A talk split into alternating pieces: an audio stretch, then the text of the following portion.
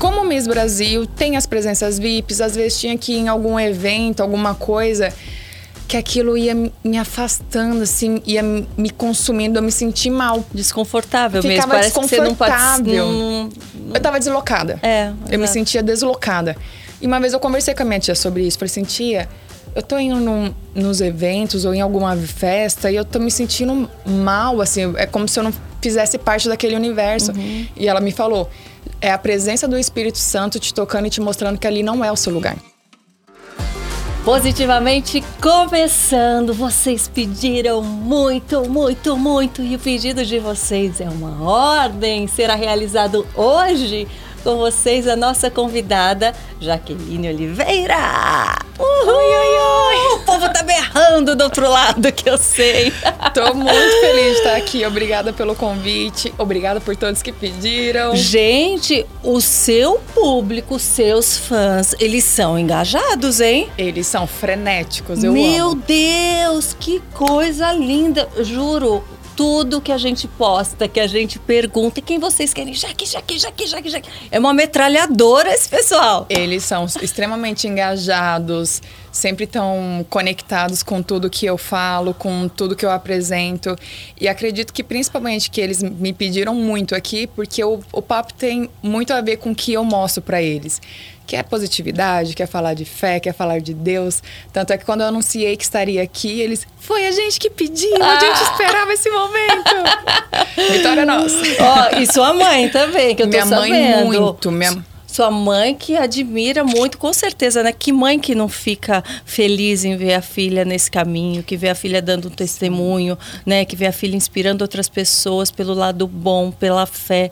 Então, ó, como é o nome da sua mamãe mesmo? Silvia Helena. Silvia, atendemos o seu pedido também. A Silvia tá aí, ó.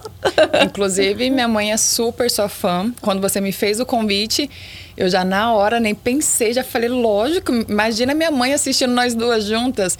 Ela sempre compartilha seus conteúdos, é um exemplo de fé pra gente. Ai, sou fã. que bom, que bom. É muito bom a gente ser também admiradora da nossa própria mãe, da nossa própria Sim. família, né? Eu acho que essa é a maior amizade que a gente pode ter na Terra, a nossa família, valorizarmos a nossa família. Eu falo pra ela que, falo pra todo mundo, na verdade, que ela é minha mãe, mas ela é minha melhor amiga. Muitas vezes as minhas amigas próximas não sabem de algo muito íntimo que está acontecendo comigo, mas ela sabe. Ela é a primeira pessoa que eu compartilho as minhas felicidades, as minhas tristezas, as minhas dúvidas. Ela é uma grande amiga.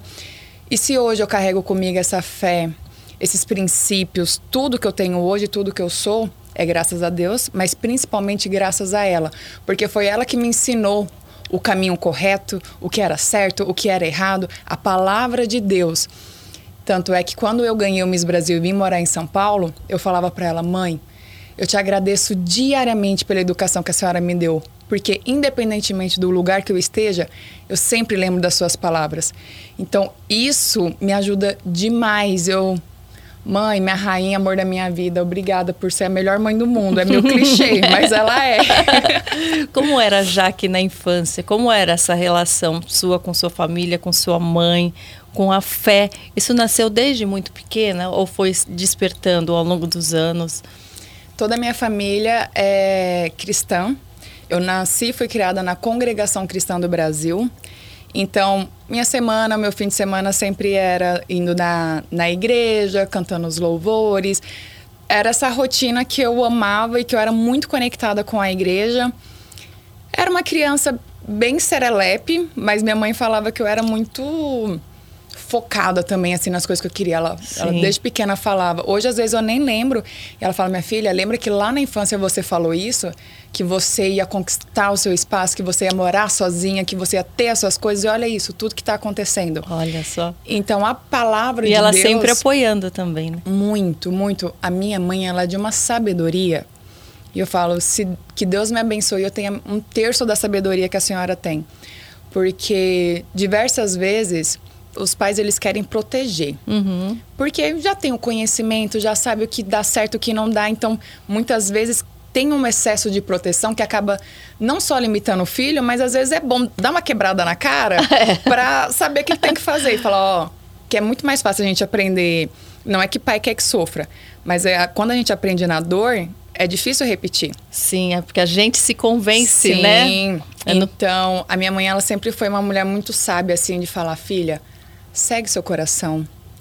Você tem que fazer o que te faça feliz, independentemente da sua escolha, eu vou te apoiar.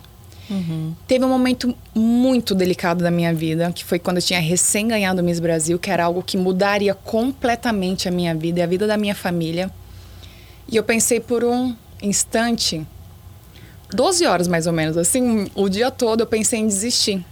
Antes do Miss Brasil? Quando eu ganhei o Miss Brasil. Pensou em desistir do quê? Da carreira? De ser a Miss Brasil. Eu ganhei o Miss Brasil. E não queria, tipo, ter o legado do Miss Brasil, assim, seguir com o título e. e... Mais era ou isso? Como? é. como? como assim? Como ganhei e não, e não queria ganhar?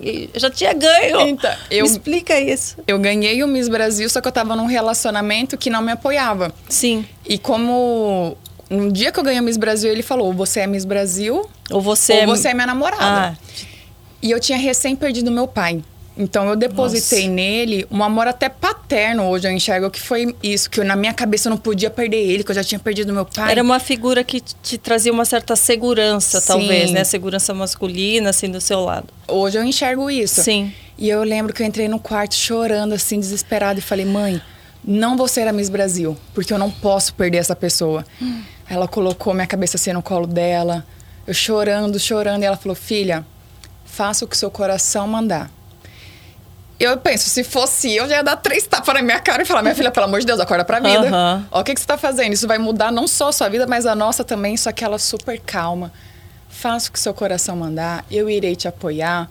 Até hoje eu brinco, eu falo, mãe, que sabedoria? Porque eu, minha filha, acorda pra vida. E você soube ali entender o que seu coração falava? Porque muitas vezes quando a gente deixa, né, a emoção ou o próprio relacionamento tomar conta das nossas emoções e falar mais alto do que a voz de Deus, a gente se confunde. Eu sei porque eu já Sim. mesmo já fui confundida. Quem aí já não, né, teve um relacionamento que achou que era o amor da vida Uhum. porque estava lá iludido e estava com aquele sentimento, aquelas emoções à flor da pele, e muitas vezes um relacionamento que nem era tão positivo assim, depois de tempos a gente passa a enxergar, mas na hora você teve também essa sabedoria, você soube acalmar e ouvir o seu coração? Como foi? Foi oração, né? É, então, Eu brinco, mas é a pura verdade. Até quem me acompanhou no, no reality viu que sempre que aparecia algum momento muito delicado, eu orava, eu começava a jejuar. O pessoal falava, ah, estava meditando. Não, eu estava orando. Eu ia pro reservado, que era onde a gente tinha mais liberdade. E aí eu lembro que eu não dormi essa noite, orando e falando, Senhor, dai-me sabedoria, dai-me discernimento para eu escolher o melhor caminho, porque tudo na vida é feito de escolhas. E aí eu decidi que eu seria, consegui, né, e reverter como toda a você sentiu que qual era a vontade de Deus ali? Porque nunca foi meu sonho trabalhar no mundo da moda. Eu cursava a faculdade de engenharia agrícola e ambiental em Rondonópolis, na UFMT, e meu sonho era ser engenheira. Nunca quis nada disso de televisão, de desfile, de nada. E quando viram essa moça linda, alta, magra, espontânea, falou: é ela que vai representar a gente, porque a gente, vai-" né? Ela tem potencial. Foi assim? Foi Alguém? meu pai.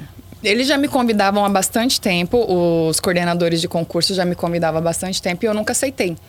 O meu pai era aquele pai assim que levava a fotinha da filha na carteira, imagina. mostrava para todo mundo, falava: "Filha, você ainda será reconhecida pela sua beleza. Eu ainda vou te ver nos outdoor, ainda vou te Ah. ver nas capas de revista".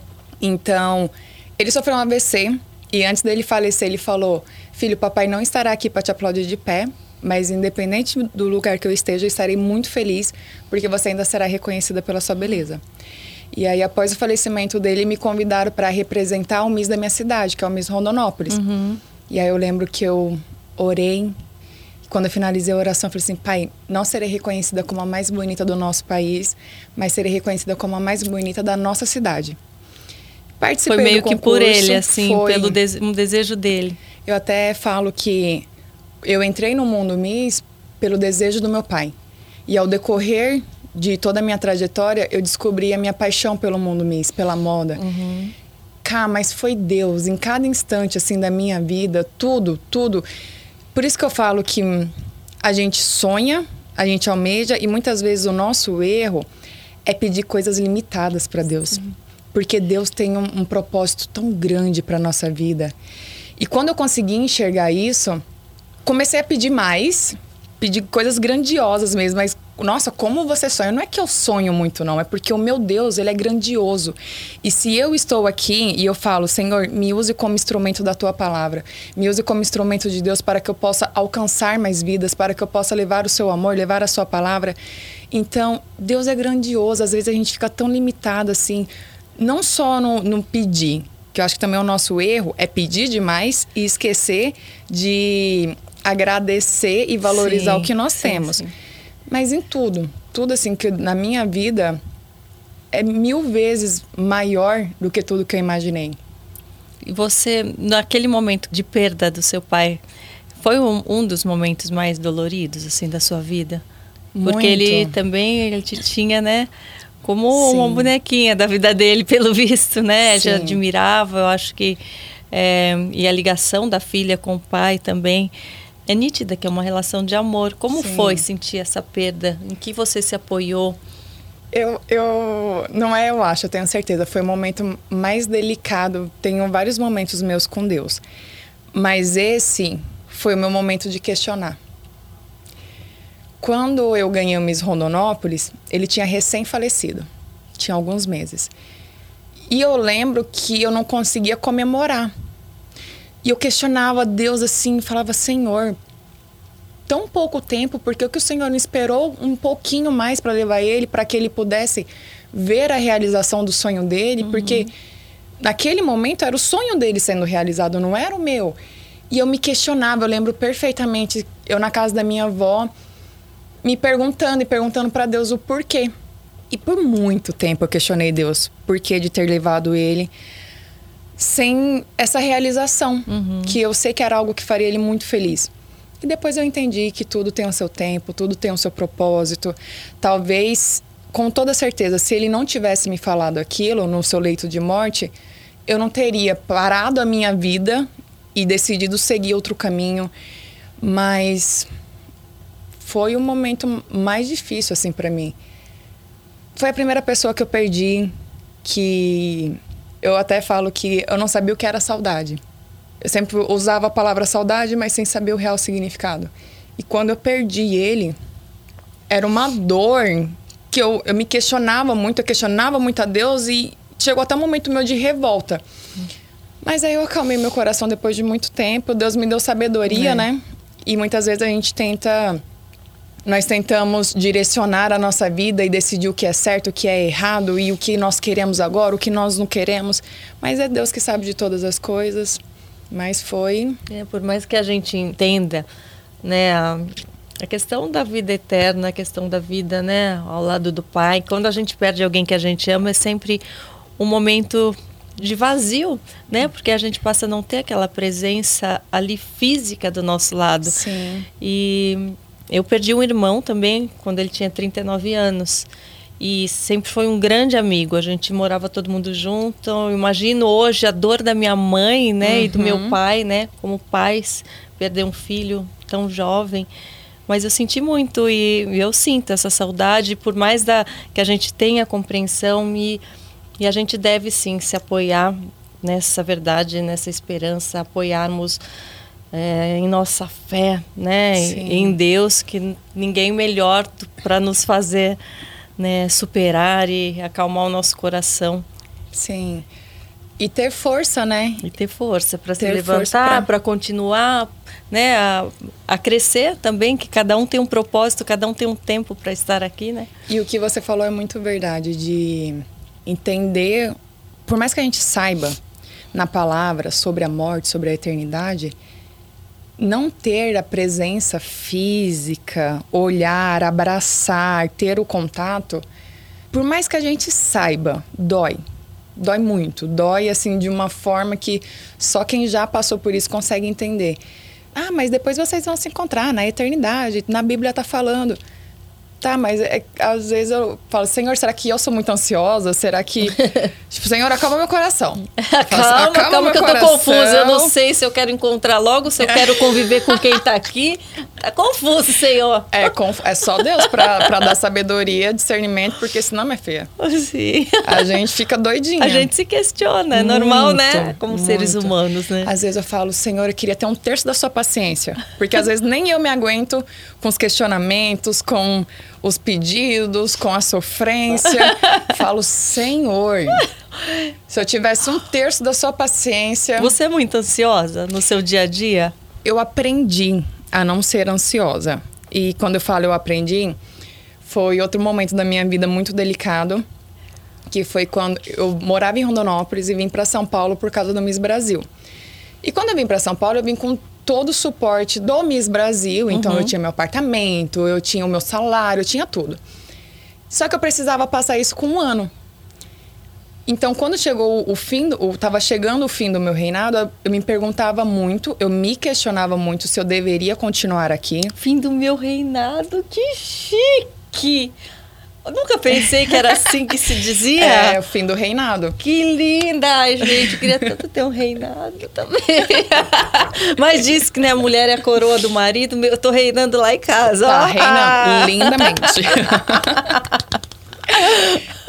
e aí eu, eu me questionava, será que eu devo ficar? Será que eu tenho que voltar? Porque agora eu não vou ter esse salário, eu não vou ter esse suporte da emissora, né, de todo mundo. E agora? E aí eu questionava muito e eu falava, Senhor, me mostre um sinal uhum. que eu uhum. tenha que ficar aqui. Só que aí, nesse momento que eu pedia para ele me dar um sinal, eu não dormia. Eu só chorava. Uhum. Eu só uhum. orava. Era louvor atrás de louvor e Senhor, me ajuda, me ajuda, me ajuda, me ajuda. É uma pressa pela resposta. Uma né? pressa. Né? Não respirava, não parava. Ai. E eu penso que hoje eu entendi que quando a gente entrega nas mãos de Deus, a gente tem que entregar. Uhum. E eu lembro que eu fui na igreja. É o tal descanse no Senhor é, é, difícil quando a gente tem uma certa pressa e ansiedade. Muito né? difícil. E aí eu lembro que eu fui na igreja, eu tava assim, num, já deveria estar uns 15 dias só chorando, não conseguia dormir, esperando a minha resposta, tipo, Sim. Senhor, eis-me aqui, pai, me ajuda. É. E aí eu fui na igreja desesperada, assim, mas desesperada que eu falei era angustiada. Sim. Com a incerteza do amanhã. E aí o, o apóstolo falou bem assim: Jaqueline, em algum momento Deus te deixou faltar algo? Falei, não. Em algum momento faltou pão na mesa? Falei, não. Então por que você está chorando? Por que você está tão desesperada? Não foi Deus que te ordenou para estar aqui? Uhum. Não foi Deus que abriu as portas? Sim. Acalma o seu coração. Descansa na presença do Senhor. Ele não esqueceu de você. Acalma. Deus está no comando de todas as coisas. Para mim aquilo foi um tapa na minha cara. Porque hum. desde o começo eu falava: Senhor, que seja feita a tua vontade. Mas a minha vontade é Mas é que a seja agora. vontade. É, e aí isso foi um tapa de luva assim na minha cara. Que eu sempre falava: Deus está no comando da minha vida. Mas ele ainda falou isso. Se Deus está no comando da sua vida, por que você está chorando? Sim. Menina, depois disso, posso estar assim nervosa com alguma situação, eu oro e eu falo, Senhor, agora é literalmente assim, que seja feita a tua vontade. Se for para ser, vai acontecer. Se não for para ser, eu vou acalmar meu coração porque eu sei que algo maior e melhor o Senhor está preparando para minha vida. Sim. Às vezes a gente né, tem a pressa por uma resposta de algo e ele quer nos mostrar outra coisa que precisa ser resolvida antes que ele dê a resposta daquilo. Ou precisa que, com que a gente aprenda a ser mais paciente, uhum. a ser mais tolerante, né? Sempre tem um porquê. E, mas realmente o descansar, para quem é ansiosa, eu sou um pouco ansiosa, gente, confesso. Acho que é então mais te, é o que eu mais tenho aprendido a ser menos ansiosa, a descansar, a confiar no tempo de Deus. Uhum. Mas às vezes eu me cobro, falo, será que eu estou ouvindo realmente uhum. o que Deus quer de mim? O que eu mais peço para Deus, Deus me deixe estar atenta ao seu chamado, ao seu sinal. Eu quero fazer o, uhum. a minha parte. Então, eu não quero deixar de ouvir a voz de Deus, de Sim. sentir o que eu preciso fazer, porque eu sei que a parte dele ele está sempre fazendo. Sim. Né? Tem um David Leonardo. Eu adoro fazer o devocional ouvindo a palavra dele. E aí ele fa tem um, um culto que ele chama algumas pessoas na frente e aí ele fala bem pertinho. A pessoa tá aqui igual eu e você. E fala baixo. Igual, Karina, faça isso, isso e isso. Karina, acalma seu coração. Uhum. E ele fala, perguntou? Perguntei. E aí ele fala, agora você vai lá no final da igreja e as pessoas comecem a falar. E aí todo mundo começa a falar e ele fala, na mesma altura, Karina, acalme seu coração. Uhum. E aí ele fala no microfone, ouviu? E ele fala, não. Porque muitas vezes Deus está falando com a gente, só que a gente acaba se perdendo no, no nosso dia a dia, na multidão. A gente acaba se perdendo na multidão com a opinião das pessoas, uhum. com o que o uhum. amiguinho falou pra gente fazer, com Sim. as nossas incertezas, com as nossas dúvidas. Não é que Deus parou de falar com a gente, é que esse também é mais um aprendizado que nós precisamos ter. Precisamos nos lembrar, né? No lembrar disso diariamente, de acalmar as nossas vozes internas e do mundo também, para conseguir ouvir a palavra de Deus. Não é fácil, eu falo que é um exercício diário para realmente ter esse momento de conseguir ouvir Ele. Você tem um momento diário com Deus? Você tem uma rotina de fé? Ou você acaba inserindo no momento que você consegue? Como é o seu relacionamento e aprofundamento com Deus? Eu criei um relacionamento com Ele diário antes de eu entrar na fazenda, mas já me preparando psicologicamente para entrar. Tanto é que dura, nós Duas ficamos... fazendeiras aqui, ó. Duas aqui, fazendeiras. Ó, fazenda, fazenda número 2, a tua foi? Doze. Doze, ó, dez anos depois, dez gente. anos depois. Ó, titia fazendeira aqui, ó. e nós ficamos 15 dias pré-confinados. Difícil, não é?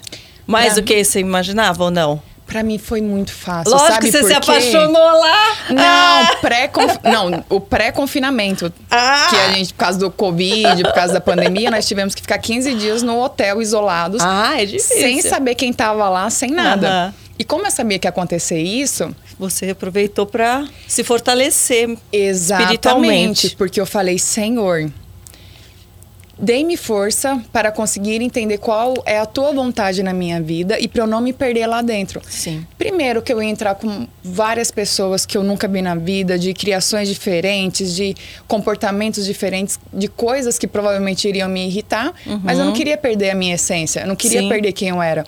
Então, antes de eu entrar na fazenda, antes até do pré-confinamento, eu já comecei a fazer o meu devocional. Uhum. Foi ali que eu aprendi a fazer o devocional. Então eu acordava, até hoje eu faço isso. Acordo, preparo o meu cafezinho, faço a minha oração. Normalmente vejo alguma passagem. Tem um livro de devocional que eu sempre compartilho com os meus seguidores também, que o nome dele é Obrigada Jesus, uhum. que é um devocional diário, diário de um ano. E então eu compartilho isso com os meus seguidores também. E isso, com toda certeza, foi o que me fortaleceu para eu conseguir não me perder uhum. dentro do reality. E eu lembro que nas minhas orações eu falava, Senhor, que seja feita a tua vontade. Mas o meu propósito não é vencer. O meu propósito é alcançar vidas. Então me use como instrumento. Se eu conseguir alcançar uma vida, uhum. eu já estarei feliz. Então a minha oração era essa. Eu só pedia para Ele me dar sabedoria, discernimento e me usar como instrumento. E quando eu saí, eu comecei a receber os relatos de pessoas que se reaproximaram de Deus por me acompanhar e ver Mas qual. Você chegou a demonstrar alguma coisa, a fazer alguma oração, a falar sobre Deus? Porque eu não acompanhei toda a fazenda. Então, lá dentro é um pouco limitado, né? É, sobre a. Sim, tanto que eu levei. Vocês podem ainda levar um livro? Não. Ah, então, na minha época, gente, na minha época a gente podia levar um livro por pessoa. E eu levei uma Bíblia que hoje eu não consigo enxergar uma palavra, porque é desse, eu levei uma bem pequenininha e eu não usava óculos, olha que maravilha. Mas eu levei a menor que existia porque eu não queria realmente fazer disso uhum. uma bandeira, olha, eu Sim. sou eu aqui, a que hora e tal. E eu orava em segredo ali, do lado Sim. do meu travesseiro, quase que no escuro, e pedindo a orientação de Deus a todo instante. Foi por onde uhum. eu fui uhum. guiada também, fui tendo mais paciência e sabedoria. Você participou, então você sabe melhor que eu que não pode, né? Então, o que eu. Mas o que muitas vezes as pessoas acham que para falar de Deus e falar do amor de Deus, a gente tem que de fato estar tá com uma Bíblia embaixo do braço e estar tá falando o versículo. E não, muitas vezes é demonstrando na, no seu dia a dia, nas suas atitudes. Mas eu louvava muito, cantava vários louvores. Às vezes eles falavam que era proibido, aí eu me calava, mas eu uhum. continuava depois. E nos meus momentos. Eu mas eu acho que você sabe que não deveria ser proibido, porque é. se pode cantar música comum, né? Se pode cantar música de um cantor, de outro, ou o próprio cantor canta a própria. Por que a gente pode cantar louvor, gente? Né? Então, é uma besteira. Quando eu precisava, quando eu queria orar mesmo de me ajoelhar, eu ia pro reservado. No banheiro. E aí eu me ajoelhava e ali eu me aquebrantava na presença do Senhor e pedia calma. Qual foi o momento mais difícil, assim? Ah, vários. Eu acho que o final, para mim, foi o mais difícil psicologicamente, porque eu já estava exausta, tudo me irritava. Porque chegou no momento que a gente já começa. No começo é tudo lindo, todo mundo se ama, tudo paz e amor. Só que ao decorrer do jogo, você vai vendo que tem pessoas que realmente são cruéis uhum. e fazem tudo para conseguir o prêmio. Sim. E aquilo tava me sufocando, tava, e eu quando eu saí... Eu acho que o próprio dominar das nossas emoções, Sim. né? O tal do domínio próprio, que já é difícil aqui fora. Você imagine dentro, né, de um espaço hum. com pessoas que você não conhece, que você não tem para onde fugir. Esse dominar de emoções é que angustia, de certa forma, né? Sim. Para mim foi muito difícil essa parte, mas eu soube lidar também, assim. Mas eu saí de lá querendo gritar para o mundo, assim, tava sufocada, né? Talvez o mais difícil seja você se controlar. Para não uhum. né, mostrar o nosso pior, porque o lado ruim é. a gente também tem. A gente também tem vontade de gritar, de xingar, mas a gente tem que aprender a se dominar, né? Uma coisa que me surpreendeu quando eu saí é que as pessoas falavam, eu fazia muito, eu sou do jejum, né? Gosto de jejuar quando tem uma causa impossível, quando tem um pedido assim, eu gosto de jejuar. Como Não é a sua como... forma de fazer jejum? Do que que você jejua? O que? Quantas horas? Então, o jejum foi algo que eu aprendi com a minha tia Ruth, que é da congregação cristã, que é o amor assim da minha vida, que sempre até que eu tenho alguma dúvida da palavra, eu sempre vou para ela assim, falo: uhum. "Tia, mas aqui na Bíblia tá falando assim, assim, assim". E ela me ajuda muito. Então, como que era o meu jejum? Como que é o meu jejum. Eu comecei tirando algo. Exemplo, ah, vou ficar tanto tempo, um mês, eu determinava. E eu também é importante falar que eu faço jejum não só para pedir, mas também para agradecer. Uhum. Quando algo acontece na minha vida, como forma de agradecimento, eu faço.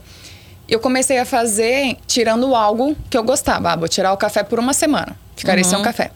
Só que depois, conversando com a minha tia, ela falou: sobrinha, faça o jejum conforme o seu coração mandar. Mas a titia, ela é um amor, a titia faz assim: fica um tempo sem comer na hora que acorda. Uhum.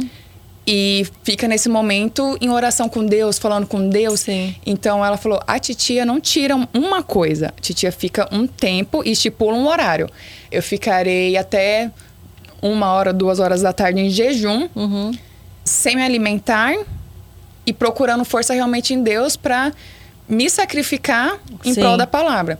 Então, depois que eu conversei com ela, você passou a fazer Eu passei a forma. fazer assim. Porque eu fiquei por muito tempo tirando algo que eu gostava muito.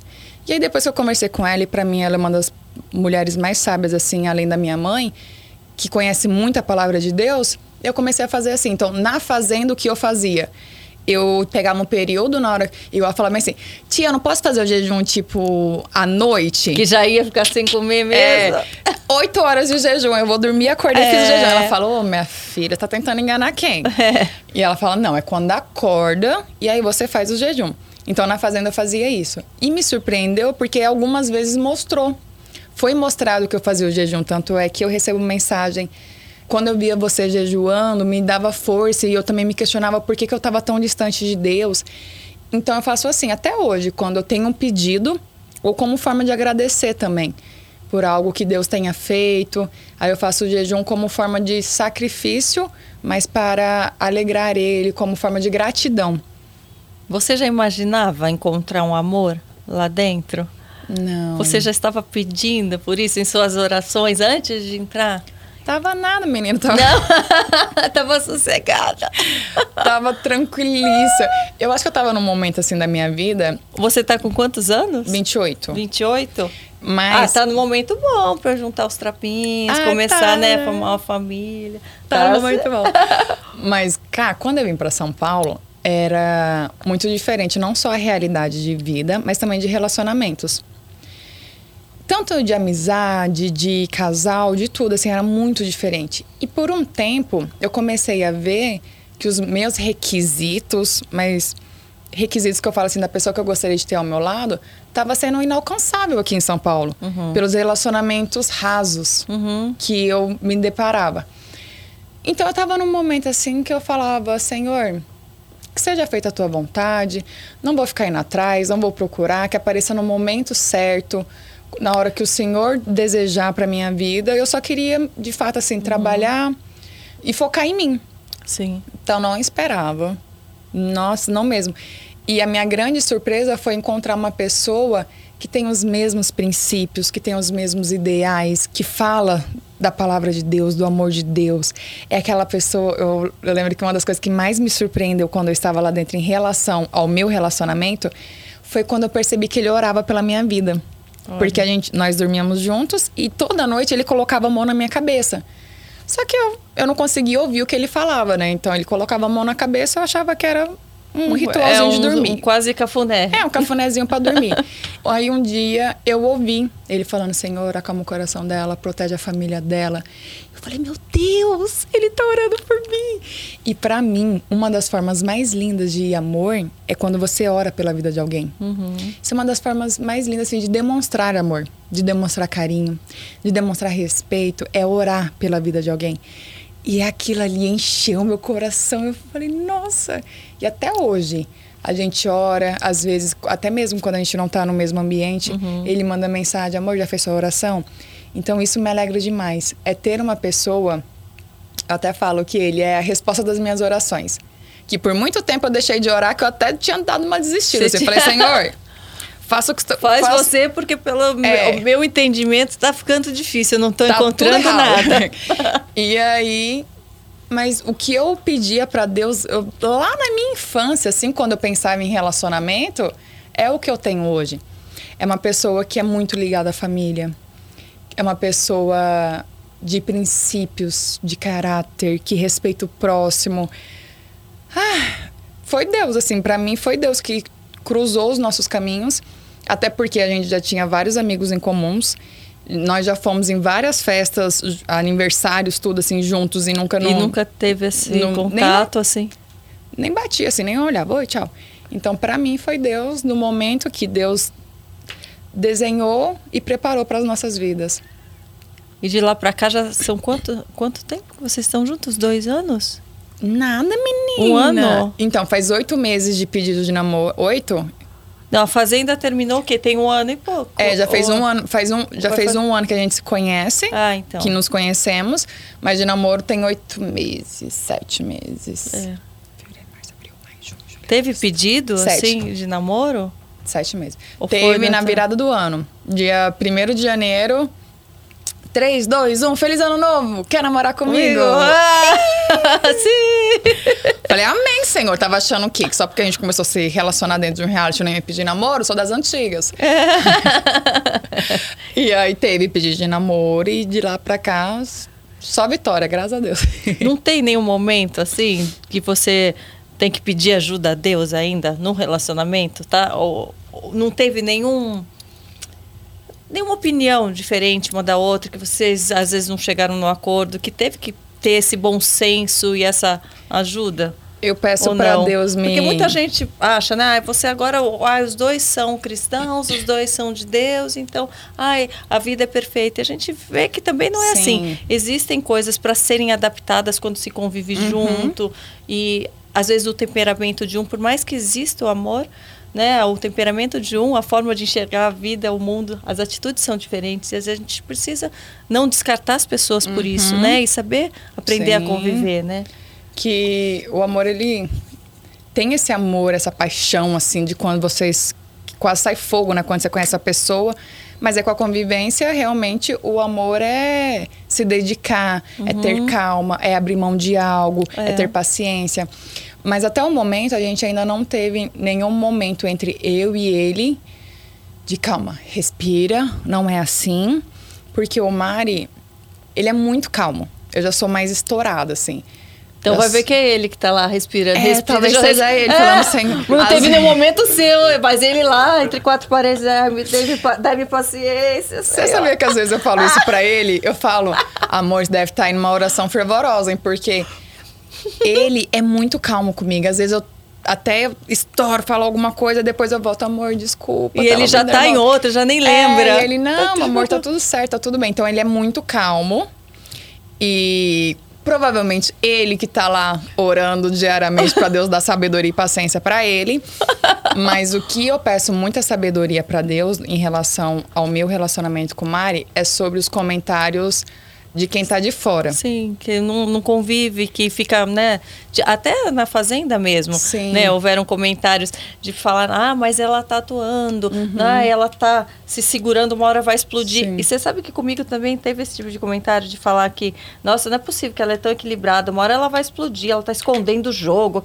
Mas a gente tem várias versões de nós mesmos. Sim. A gente tem que saber se comportar em cada situação de uma forma diferente. Não significa que não somos nós que estamos, uhum. somos nós mas domando os nossos comportamentos, né? Sim, e eu acho que é isso que de uma certa forma irrita as pessoas. É, porque quando uhum. você tem o controle e um certo equilíbrio, a pessoa acha que é aquilo é enganação. É. Não, você está se equilibrando, você está andando ali equilibrando pratos. Não é fácil, uhum. mas você não quer explodir, você não quer sair do sério, do seu melhor, né? E eu acho que cada todo mundo tem a sua personalidade. E cada um opta em ser uma coisa assim. Tem gente que gosta de ser mais explosivo. Uhum. Eu já gosto de ser mais calma. Eu gosto de realmente, assim, às vezes por dentro eu tô um vulcão, mas eu, calma, essa não sou eu. Eu não sou assim. Eu não sou uhum. essa Jaqueline explosiva.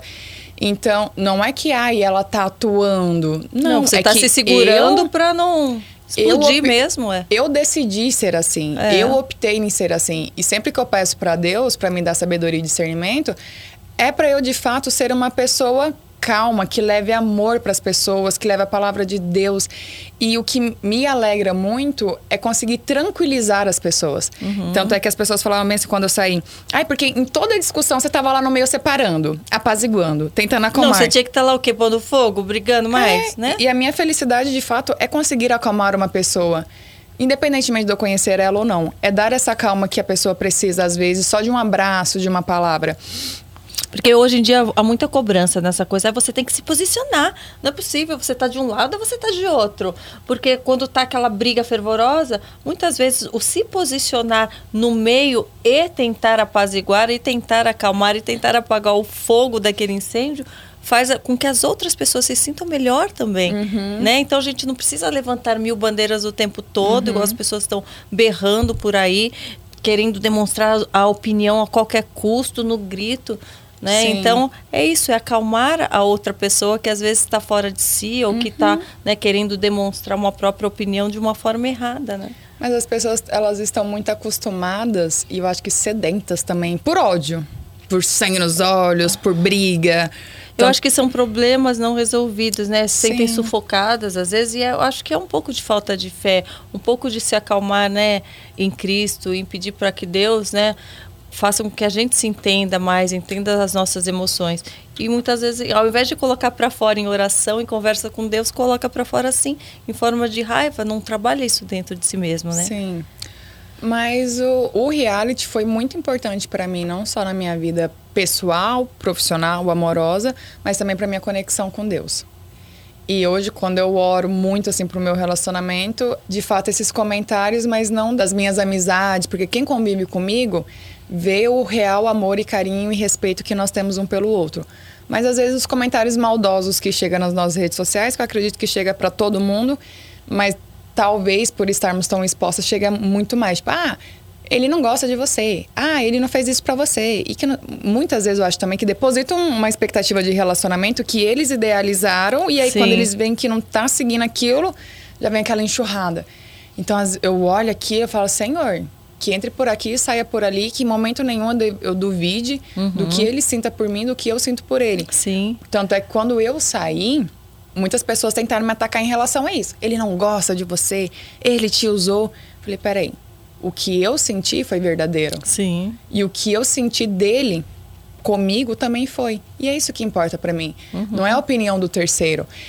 Mas eu falo, tudo é Deus.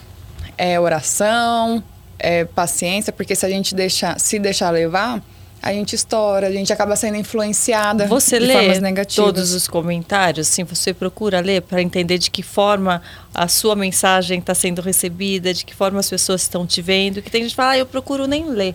Mas eu gosto de ler os comentários para falar, poxa, será que a, a, minha intenção está chegando da forma correta uhum. do outro lado, né? Como eu estou sendo recebida? Né? É claro que muitas vezes para uma pessoa não acaba chegando daquela forma, ou elas estão com tanta raiva, ou estão passando por um momento tão difícil que elas não entendam bem o que a gente quer dizer, né? Sim. Eu não consigo ler tudo, mas eu também opto em ler para saber como a minha mensagem está sendo passada, para ter também esse combustível de continuar fazendo quando eu vejo que eu consegui alcançar a vida das pessoas da forma que eu desejava. Uhum. Vendo também o, o, o, testemunho delas, os, os testemunhos delas de superação, de fé, de olha, me aproximei mais de Deus. Mas também tem uma enxurrada de comentários negativos, né? E aí, no começo, eu saía dando bloco em todo mundo. Bloqueava, bloqueava, bloqueava achava o máximo. Falei, vou bloquear quem nunca mais aparece. É. Continua aparecendo. Aqui eu que mando, tome, bloque, bloque, bloque. Bloque, bloque, bloque, bloque. Só que aí chegou no momento que a Mariana até me falou bem assim, você sabia que até bloquear essas pessoas... Você ainda... já tá perdendo tempo só de Primeiro, ficar você tá perdendo tempo.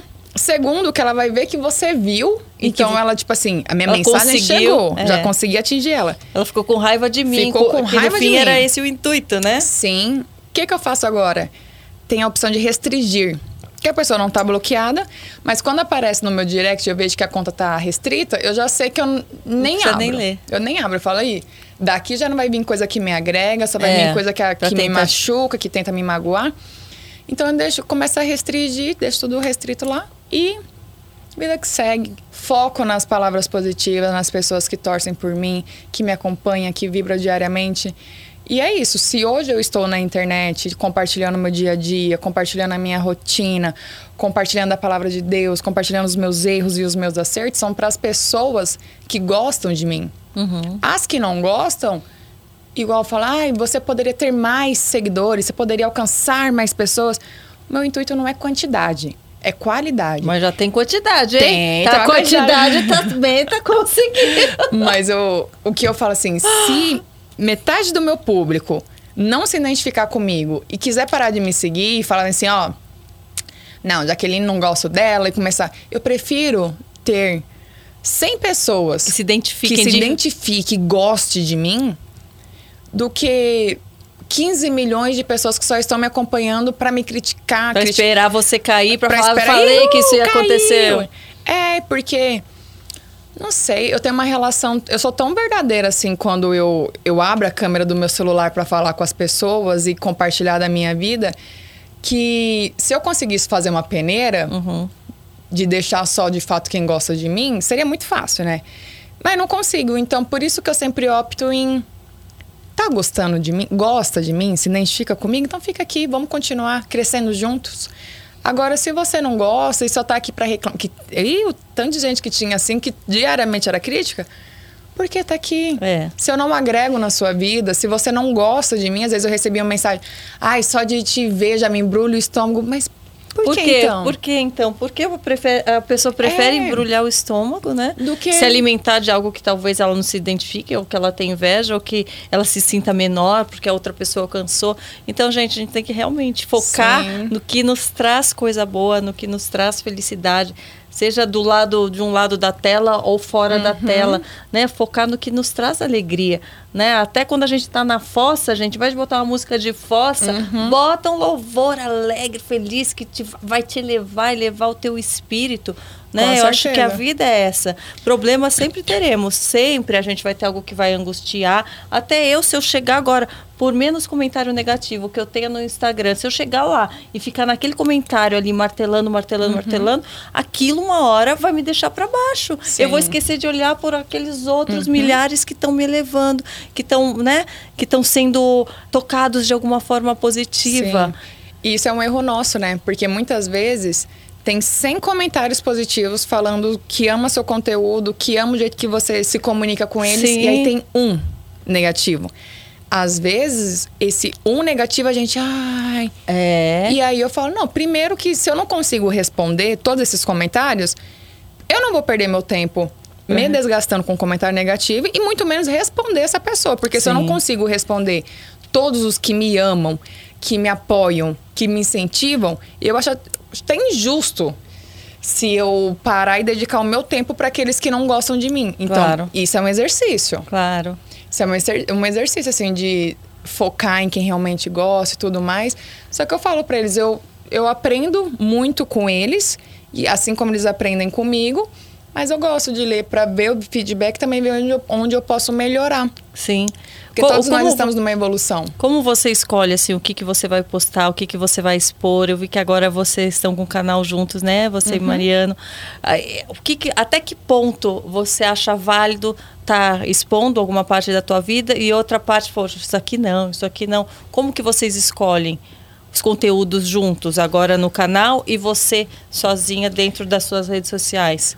O canal Malina, ele tem quatro, quatro quadros já pré-estipulados, né? Que é o culinário do Toiço, que o Mari faz as comidas, que o público manda também, ah, uma Sugestão. sugestões.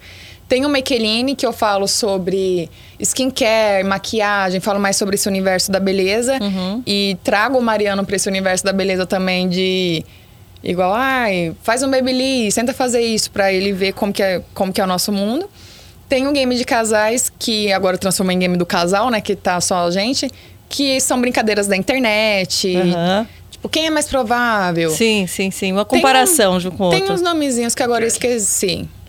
E tem o troca de papéis. Uhum. Troca de papéis também é eu entrar no universo masculino e ele entrar no universo feminino. Sim. Igual o primeiro episódio. Quem ele... cria todos esses conteúdos? Vocês têm uma equipe assim que vocês temos uma que te equipe, ajudam, ouvem a ideia de cada um aí. Temos uma equipe que nos ajuda, mas todos os quadros nós decidimos todos juntos Sim. e tudo que nós gravamos tem que ter a nossa prova. Assim, se a gente claro. não gostar do conteúdo, não vai. Mas temos uma equipe que nos ajuda demais, inclusive, que às vezes na correria a gente não consegue nem ver todos os comentários de sugestões. Então, no canal, igual nós fizemos recentemente o troca de o game de casais que foi o quem é mais provável. Sim a gente opta, é um, uma coisa nossa. Nós não gostamos de, de detalhar muito nossa intimidade. vida, é, nossa intimidade, nossa vida sexual. De, a gente não gosta muito disso. A gente gosta de Aliás, como que você entende, né? Porque para muitos cristãos, ah, tem que se guardar para o casamento, isso seria algo para fazer depois de casar. Como você entende essas leis na sua vida e nos dias atuais? Você se cobra, você se culpa, ou você passa a entender, a conversar com Deus. Como que é na prática? Não que eu não vou querer saber tudo que você já fez, não é bem ah, isso, mas, mas você tocou no assunto. Ah, então, né? Aquela nem penso muito, porque senão essa parte passa. Nem penso muito aquela. mas por muito tempo eu também até me questionei em relação não só vida sexual, mas também a a minha vestimenta, igual eu, entrei na televisão, vamos dizer assim, através dos concursos de beleza. Uhum. E concurso de beleza é o quê? Desfile de biquíni. Sim. E aí muitas pessoas falavam bem assim: nossa, mas você é cristã e tá desfilando de biquíni pro mundo todo ver. E eu ficava, nossa, será que eu estou fazendo algo errado? E comecei a me questionar muito. E aí eu lembro que um dia eu fui na igreja e dessa vez foi o pastor, né? Que aqui em São Paulo eu vou na Deusa Fiel e é o apóstolo. Lá em Rondonópolis ainda fui na Assembleia Madureira. E o pastor falou bem assim: Jaque, você já parou para pensar que Deus pode estar usando a sua vida para alcançar vidas das pessoas que não estão no mesmo universo, para uhum. alcançar vidas talvez inalcançáveis em relação assim. na televisão, nas passarelas, no seu universo. Talvez uhum. O que você faça hoje, você pode estar sendo instrumento para falar a palavra de Deus e levar o amor, levar o amor de Deus. Uhum. Às vezes, no graças a Deus, muito obrigada, Deus te abençoe. A falar da palavra de Deus no seu dia a dia com pessoas que talvez não tenham essa conexão com Ele. Sim. Então, isso me acalmou. Eu uhum. falei, é, porque se eu acredito que Deus está no comando da minha vida e que Ele dá os caminhos que eu tenho que seguir, e eu acredito fielmente assim que foi Ele que me abençoou para eu ganhar os concursos, para eu estar aqui, uhum. por que, que eu ia deixar algo tão grandioso que foi Ele que fez pela minha vida se transformar um peso?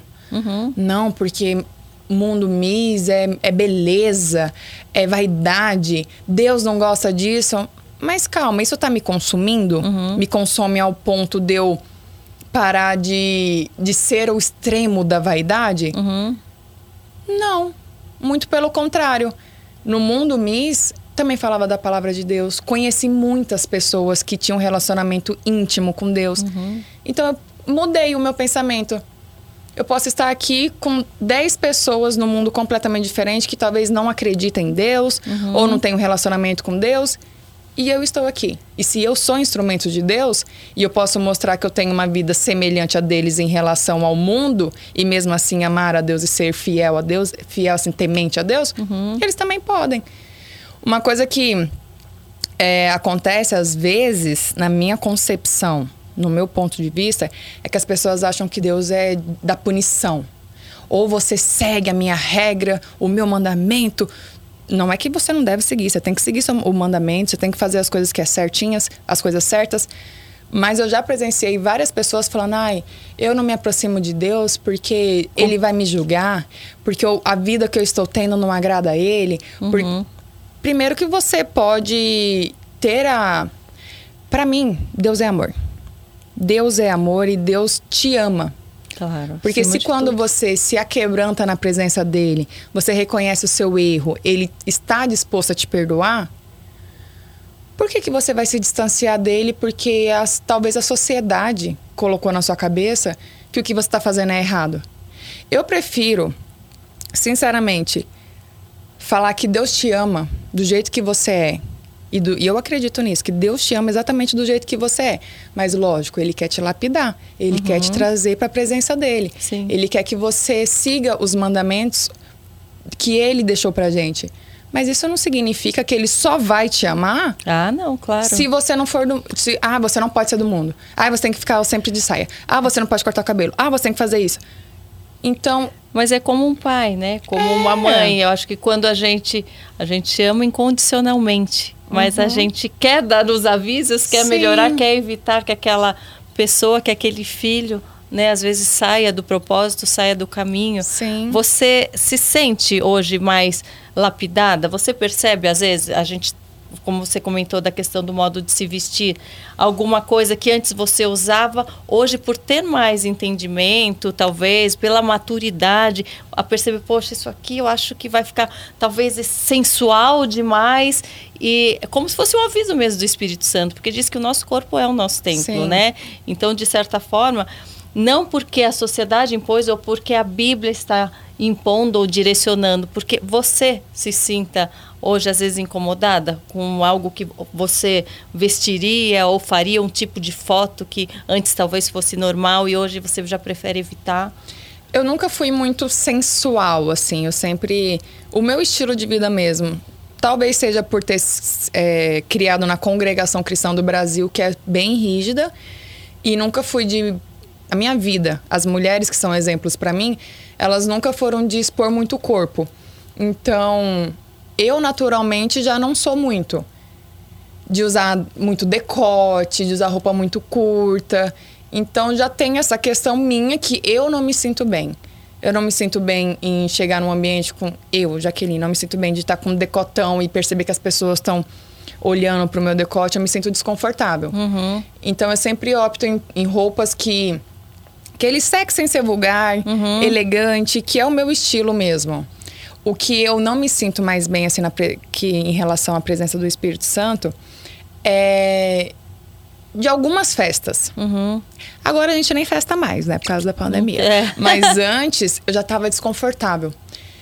Porque como Miss Brasil tem as presenças VIPs, às vezes tinha que ir em algum evento, alguma coisa, que aquilo ia me afastando, assim, ia me consumindo, eu me senti mal. Desconfortável Ficava mesmo. Parece desconfortável. Que você não, Eu tava deslocada. É, Eu me sentia deslocada. E uma vez eu conversei com a minha tia sobre isso. Falei assim, tia, eu tô indo num- nos eventos ou em alguma festa e eu tô me sentindo mal, assim. É como se eu não fizesse parte daquele universo. Uhum. E ela me falou, é a presença do Espírito Santo te tocando e te mostrando que ali não é o seu lugar. Sim. Então, tem algumas festas, opções de festas assim, que eu antes ia e aí começou a me incomodar, então eu não vou mais. Mas eu lembro de acontecer isso em relação às festas, aos lugares, aos ambientes, pessoas. Isso já aconteceu. É, porque por mais eu falo que nós tenhamos a liberdade, eu falo, você faria certa coisa se Jesus estivesse sentado na sua frente? Você dançaria tipo até o chão, rebolaria de biquíni e tal, viraria, faria isso na frente de Jesus? Por que faz então na rede social? Por que faz perante né, uma multidão de pessoas. Eu me coloco nessa com essa imaginação e, e- e penso dessa forma também, porque por mais que ele é amor, que ele nos aceite, você imagina, eu me imagino uma situação de mãe vendo um filho, às vezes, né, tendo certas atitudes. Eu me arrependo profundamente de ter posado nua, já falei isso várias vezes, antes de ter essa consciência, hoje mais ainda. Então, por mais que eu sei que Deus estava me amando enquanto eu estava ali, mas ele também estava com a mão na cabeça, filha, Ah, você sim. poderia não ter feito isso. Sim. Filha, você vai chegar um momento que você vai se arrepender, você vai compreender.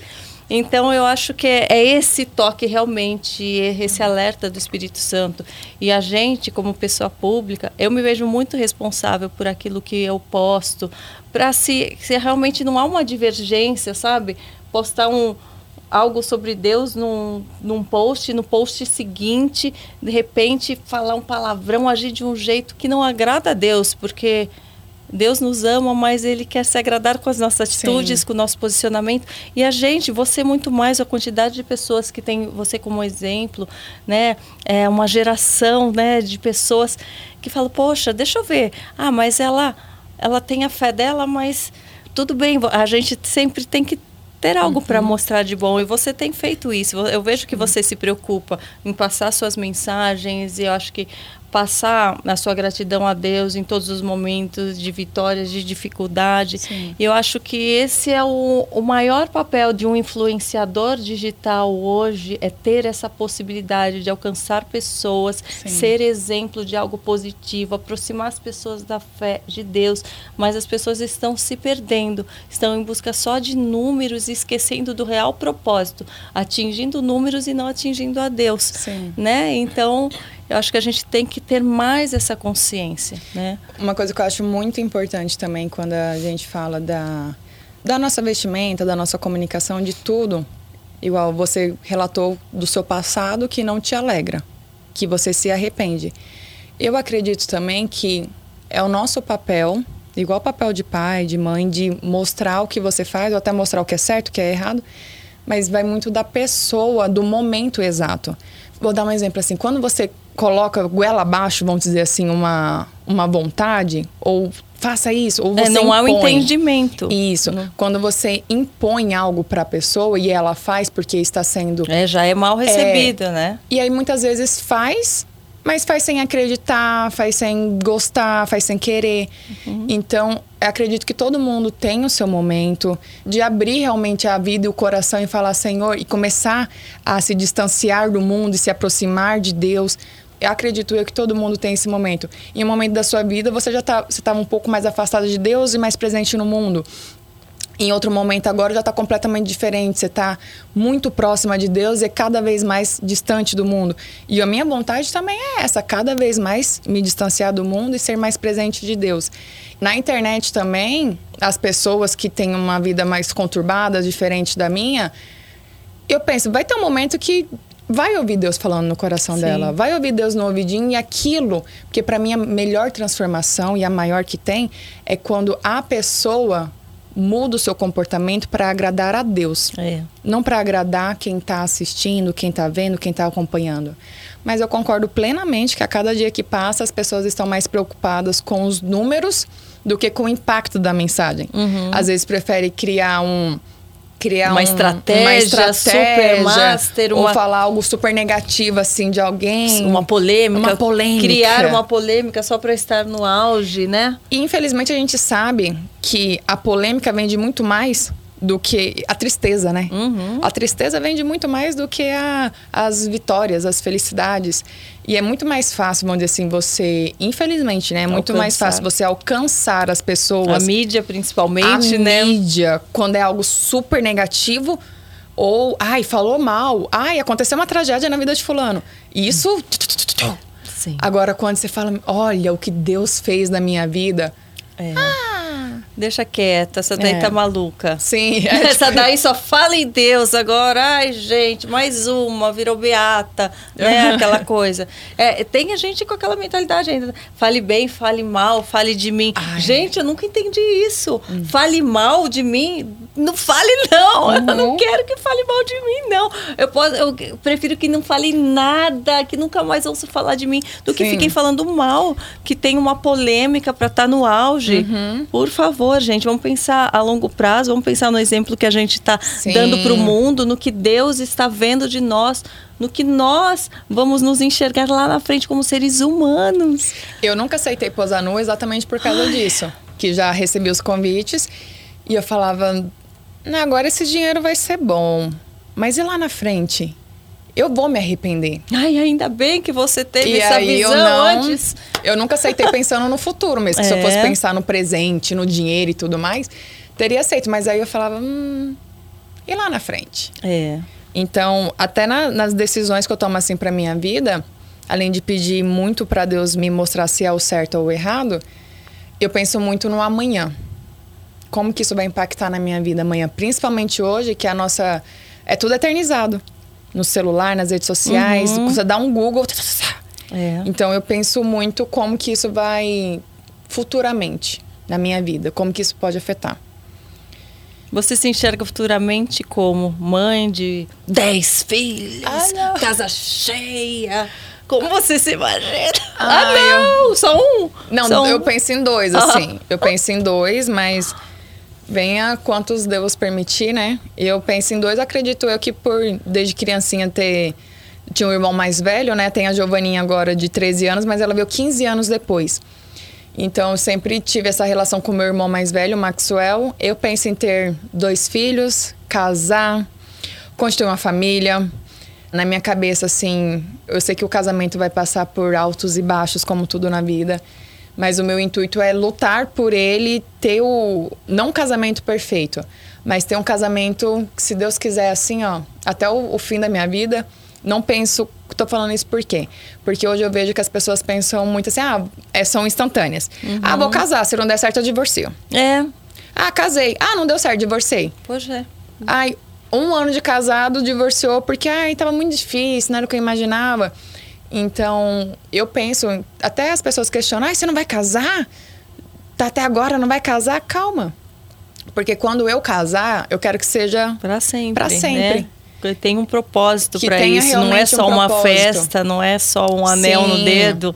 Né? Então eu penso em casar, eu penso em ter os meus filhos, penso em morar em uma casa com quintal para eles correrem, se divertirem e subir no pé de árvore igual era na minha infância. Ó. Eu penso muito nisso assim. É até o que eu converso com o Mari no futuro, a gente sair do apartamento, que a gente mora em apartamento. E eu falo, gente, eu quero quintal. Eu fui criada em quintal, eu quero quintal para os nossos filhos correrem.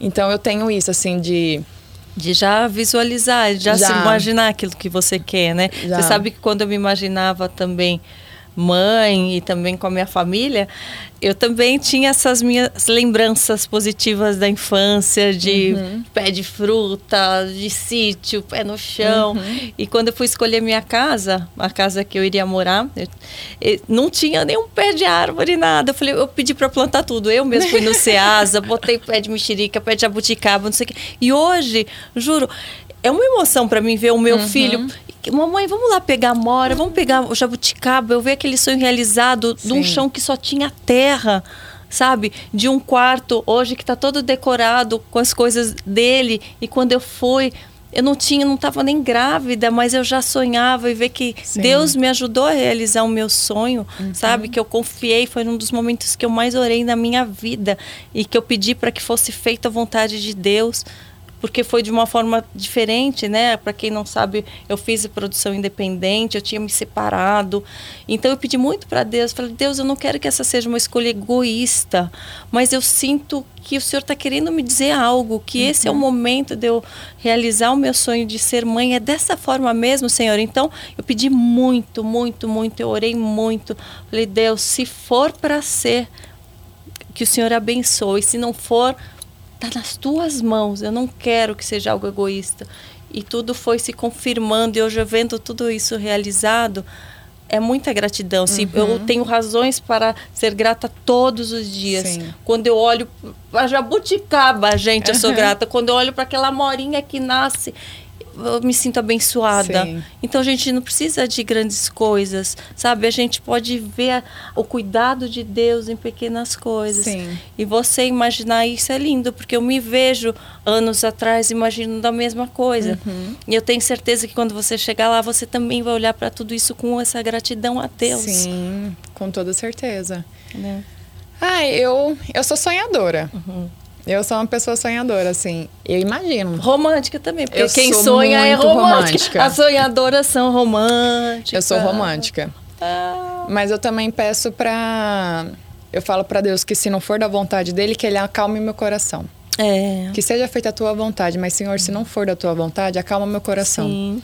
Então eu quero ter uma família grande, eu quero ter uma casa com meu quintal, com as árvores, com as plantas. O pessoal do, da internet tá me chamando de tia das plantas. Com a horta lá, né? É, que eu, eu amo flores, verde, natureza. Sou apaixonada, assim. Eu moro num bairro aqui em São Paulo que é super bem arborizado. Que já era uma vontade minha. Eu falava pra minha mãe... Nossa, meu sonho é morar numa casa arborizada, numa rua que tenha bastante árvores, que seja arborizado, que tenha pássaros. E hoje, graças a Deus, eu acordo com o barulho dos passarinhos. também acordo com o avião, mas dos passarinhos também. Então eu, eu foco muito nisso. Uhum. E pro meu futuro eu quero isso também. Eu quero essa, essa conexão dos meus filhos com a natureza e principalmente com Deus. E para mim, nossa, ir na varanda assim, quando tiver minha casa, né, no meu quintal, o sol batendo no rosto, você vendo as pequenas coisas da vida, assim, o mais simples. A jabuticaba, a flor florindo, a chuva caindo, aquele cheirinho de terra molhada. Eu quero isso. E às vezes eu, eu também penso assim que, igual meu, eu sou de uma família que meus pais foram divorciados, né? Eles se divorciaram. Afetou de certa forma? Você ah. acha na sua criação, na sua forma de ver o casamento, na sua Afetou. infância? Eu era muito novinha, né? Eu não lembro a minha idade correta, mas eu lembro que eu sofri muito. Só que ao mesmo tempo que foi algo negativo para mim, foi positivo também. Eu eu venho da minha mãe, a mulher forte, determinada, guerreira, que criou dois filhos praticamente sozinha, que bateu no peito e conseguiu dar a criação que hoje, graças a Deus, eu e meu irmão, assim, nós tivemos. Ah, vocês não passaram dificuldade? Passamos. Só que o principal nunca faltou, que foi o amor, que foi o respeito, que foi a educação. Eu lembro que em momentos de dificuldade, minha mãe falava assim: estudem, estudem, porque eu posso não deixar uma herança para vocês. Só que a educação eu vou deixar. E educação é algo que ninguém nunca vai te tirar. É, o exemplo, princípio. O exemplo, principalmente. Então, eu lembro que um tempo assim atrás, eu era muito, ai, não vou casar, vou ser solteira, não quero homem na minha vida, tá, tô ótima desse jeito, tô conquistando as minhas coisas. Mas como um, uma boa romântica que sou, né? E hoje eu, eu já penso ao contrário. Sim. E eu acho que tudo na vida é assim, tem duas possibilidades. Ou você querer repetir algo que foi um exemplo para você, ou você querer mudar. Uhum. Igual, eu vi é, as dificuldades... Não, ai, Jaque, mas quer dizer que se você estiver infeliz no seu relacionamento, que estiver te machucando, você não vai se separar? Não tô falando isso, eu tô falando. Igual, para minha mãe foi algo bom para ela que já tava desgastado, estava fazendo mal para ela. Uhum. Então, mas eu quero mudar. Ao invés de ter o objetivo de. Não, para mim é natural um, os pais divorciados. Eu não quero que isso seja normal para mim. Eu quero lutar até o final, eu quero tentar ter essa família sem o divórcio, sem nada. Sim, que é o plano de Deus, né? Sim. Que essa, quando a gente tem dúvida, né? Por mais que a gente tenha exemplos dentro da nossa família e cada caso é um caso muito Sim. específico. Então, quando a gente tem dúvida, pelo menos eu, eu me apoio na palavra. O que, que Deus quer de mim? A partir do momento que a gente casa, que a gente lute até o fim, que a gente Sim. veja a conversão do nosso parceiro, caso ele não seja convertido, né? Mas também existe casos em que os dois não entram em comum acordo, em Sim. que é em que é aceito o divórcio, né? É, Então é, é, é muito complexo que a gente deve Uhum. apoiar né, na, na nossa própria história, com o respaldo de Deus, com o respaldo da palavra. É um assunto muito complexo. É. Porque, igual eu que era criança e vi minha mãe se divorciando, eu sofri com o divórcio dos meus pais.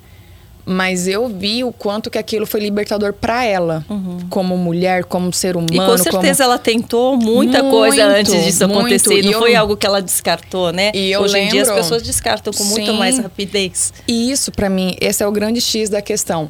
É você tentar, você se dedicar, você dar o máximo, mas quando você vê não dá mais, ok. Agora, a grande questão é quando você nem tentou. Uhum. Ai, como se fosse uma roupa. Ai, É, não cansei, gosto mais, ai, não- cansei, quero outro. Então, isso pra mim é algo que não entra na minha cabeça, algo descartável. Uhum. Agora, minha mãe, ela batalhou, ela orou, ela foi, foi, foi, foi, foi, chegou no momento que é um assunto delicado. Uhum. Porque eu sempre falo, igual ela sempre falou pra mim, faça o que te fizer feliz, que o seu coração sentir paz.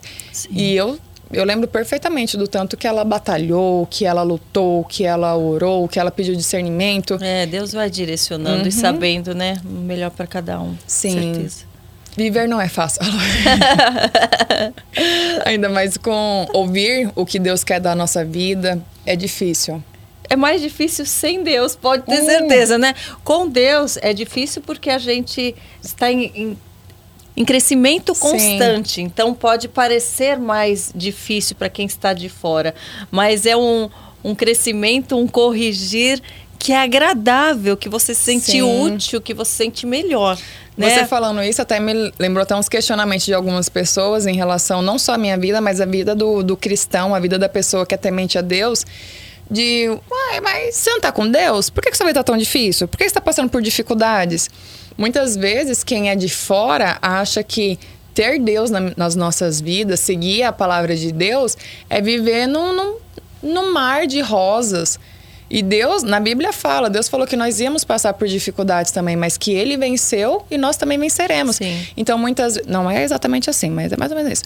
Então, muitas vezes, quem tá de fora quer usar isso, tipo, ah, cadê seu Deus? É. Deus não tá é, comandando nossa, a tudo. pessoa tá com uma doença incurável, é, mas É. Deus não, não é o que faz o milagre? Cadê o milagre? Ele tá passando dificuldade, cadê Deus? Uhum. Deus não é que. Deus não prometeu pra gente só dias de vitórias. Uhum. Teremos as lutas e também teremos as vitórias. Mas, mas é muito mais reconfortante quando a gente tem a palavra de Deus. Com certeza. Quando a gente tá firme num propósito. E quando eu vim pra São Paulo e eu. O tava problema eu passa a não ser angustiante. Sim. A dificuldade passa a não ser angustiante, né? Aquele obstáculo passa a não ser mais intransponível. Uhum. Às vezes a gente sem Deus, gente, uma pedrinha desse tamanho parece um absurdo Uhum. da gente passar, a gente tropeça, o pé dói. Ai, meu Deus, que dificuldade. Quando a gente está com Deus, a gente se depara com uma muralha e a gente fala, eu acho que dá para pular. E Deus fala: não, você vai pular, você consegue, vou te É. dar um impulsinho aqui, você vai. A gente sente muito mais confiança, mais capacidade e a gente consegue ultrapassar. Então, os problemas que parecem imensos se tornam pequenos. Sim. O gigante, né? É. Com a, a pedrinha que derrubou o gigante. Pois é. É Deus na nossa vida. Eu não consigo imaginar o que seria de mim sem Deus. Porque é exatamente o que você falou. Quando aparecem as dificuldades, eu me apego a Ele mais ainda. Uhum. E eu acalmo meu coração e eu falo, não, Deus sabe de todas as coisas, Deus está no comando de tudo. E eu fico pensando, e se eu não tivesse Deus? É. Se eu não tivesse Deus dentro do meu coração? Eu, eu não, não consigo nem imaginar, porque isso para mim é algo inalcançável. É algo que nunca aconteceu e em nome de Jesus nunca acontecerá que eu eu falo, Deus está presente em cada segundo da minha vida. E muitas vezes essa dificuldade Deus coloca no nosso caminho para que a gente se, né, chegue mais uhum. a Deus, para que a gente se aproxime mais de Deus. Sim. Muitas vezes a gente vai se sentindo, né, com um certo poder, ah, isso aqui eu consigo alcançar, isso eu já posso fazer por mim mesma, e Deus nos dá, dá um puxãozinho e fala, poxa, é. isso aqui que, pare, que ela acha que fa, sabe fazer tão fácil, que vai conquistar tão fácil, deixa eu mostrar que não é tão fácil assim. Ela está se esquecendo um pouquinho de orar, ou está se esquecendo um pouquinho de agradecer. Então, olha, alguns probleminhas, algumas dificuldades, é Deus enviando para gente, para que a gente se aproxime mais dele. Outras não, outras Sim. dificuldades a gente que vai buscar porque a gente sai do caminho, né? E isso acontece realmente. Muito. Então a gente está fora do nosso propósito. Quanto menos paz a gente sente na nossa vida, é um sinal que a gente está mais longe do nosso propósito, do uhum. propósito que Deus tem para nós. Então, sabe, aquela coisa que você deseja tanto e nunca está alcançando, e aquilo está te irritando demais, aquilo está fora dos planos de Deus. Deus tem planos melhores e maiores. Então, a gente Sim. não precisa ter medo, né, de se aproximar de Deus.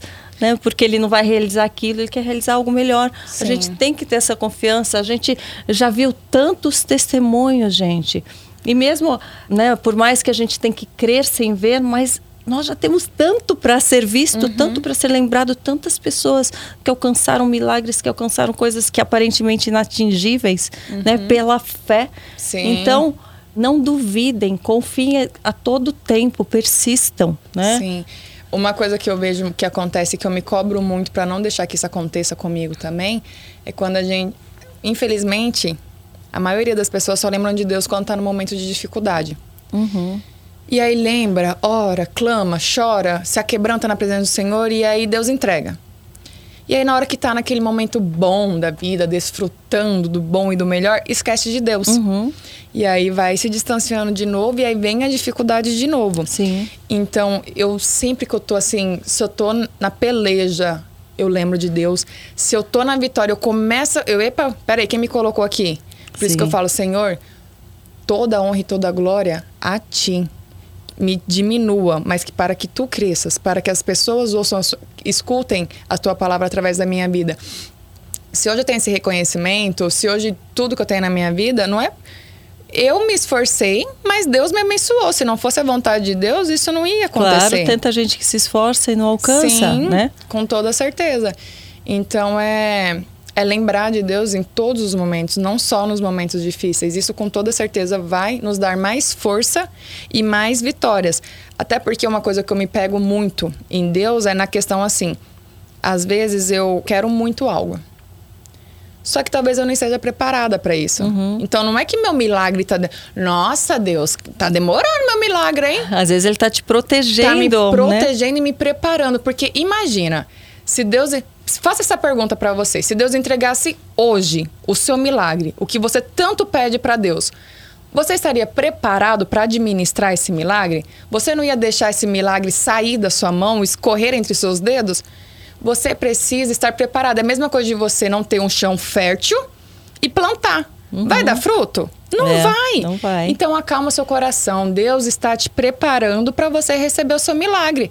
E quanto mais você se dedicar, mais se aproximar dele, mais rápido irá chegar e muita coisa também não faz parte do nosso propósito. Eu falo, Sim. quantas coisas hoje eu agradeço a Deus por ele não ter me dado, por ele não ter realizado lá atrás. Uhum. Eu falo, gente, Deus, muito obrigado que o Senhor sabia que não era o melhor para mim. É igual e, mãe. E eu não. E naquele momento uhum. eu perguntei para Deus: por que, Deus? Por que eu sou tão boa? Por que não realiza isso para mim? E hoje eu falo: ainda bem. Então, muitas vezes a gente está uhum. passando por esse momento, tem pessoas nos assistindo passando por esse momento, questionando Deus e essa pessoa vai entender lá na frente. Então, a gente tem que realmente agradecer em todos os uhum. momentos, quando Deus está dando e quando Ele não está dando, porque Sim. muitas vezes aquilo que a gente está pedindo não é o melhor para nós, uhum. não é? Às vezes a gente tá falando, ô Senhor, abençoa, é o meu sonho. E aí Deus tá falando, ih, minha É. filha, tô te livrando. Tô te livrando. Estou te livrando do que você tá pedindo. Não é? E é, você falou isso, eu lembrei perfeitamente da minha mãe. Eu, na minha adolescência, assim, eu vou fazer isso, eu quero fazer aquilo. Não, você não vai fazer.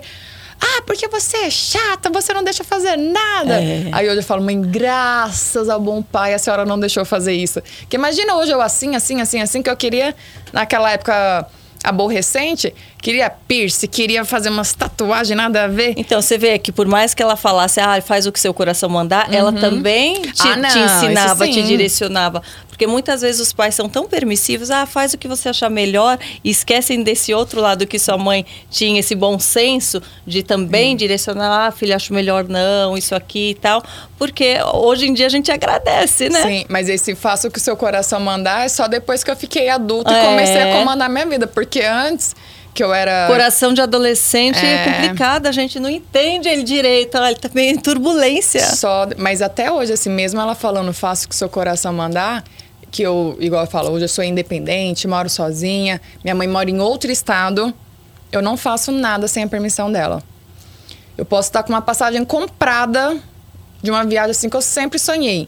E se ela falar, minha filha, não tô sentindo paz no meu coração e Já eu muda cancelo, eu, eu não faço. A palavra da minha mãe, eu, eu acredito muito, assim, eu confio muito, eu sou tem até esse respeito de tudo que eu vou fazer. Mãe, vou fazer tal coisa. Filha, não tô sentindo paz no meu coração. Fala, hum. Hum, que você já sabe. Falei, mãe, precisa falar mais nada não, tá cancelado. É. Eu lembro que eu fiz rinoplastia recentemente. Você teve dúvida, teve medo? Você pediu a Deus também? Porque você- Muito, muito. E eu falava bem assim, vou contar uma coisa que aconteceu. Eu tenho uma memória muito fraca, assim, muito. Eu esqueço as coisas muito fácil. E aí. aí o. Os meus fãs me chamam até de Dória, assim, que eu esqueço umas coisas bem importantes. como Não vai data, esquecer tudo. que você gravou, que falou tudo isso hoje. Eu vou Ah, te não, lembrar. Mas igual, quando eu fui fazer a cirurgia do nariz, eu pedi muito pra Deus assim, Senhor, se não for da tua vontade, tira do meu coração, porque eu tinha, primeiro que eu tinha que corrigir um desvio de septo. Aham.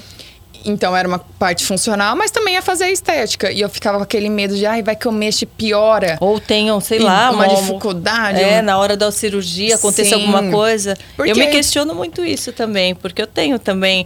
é, eu trabalho com a estética desde pequena, né? eu- a minha imagem sempre foi usada para o meu trabalho. Sim. Então eu me cobro muito com relação a não deixar a vaidade sobressair o meu propósito e ver até que ponto é o meu ego, a minha vaidade falando. Uhum. Eu também tenho um desvio de septo que eu tenho que corrigir. Eu fico assim, pra, Deus, eu devo mesmo. Eu, eu fiquei tão medrosa com questão de cirurgia. Depois que eu fiquei Uhum. mãe, então, eu fico pensando se der alguma coisa na hora da anestesia. Será que.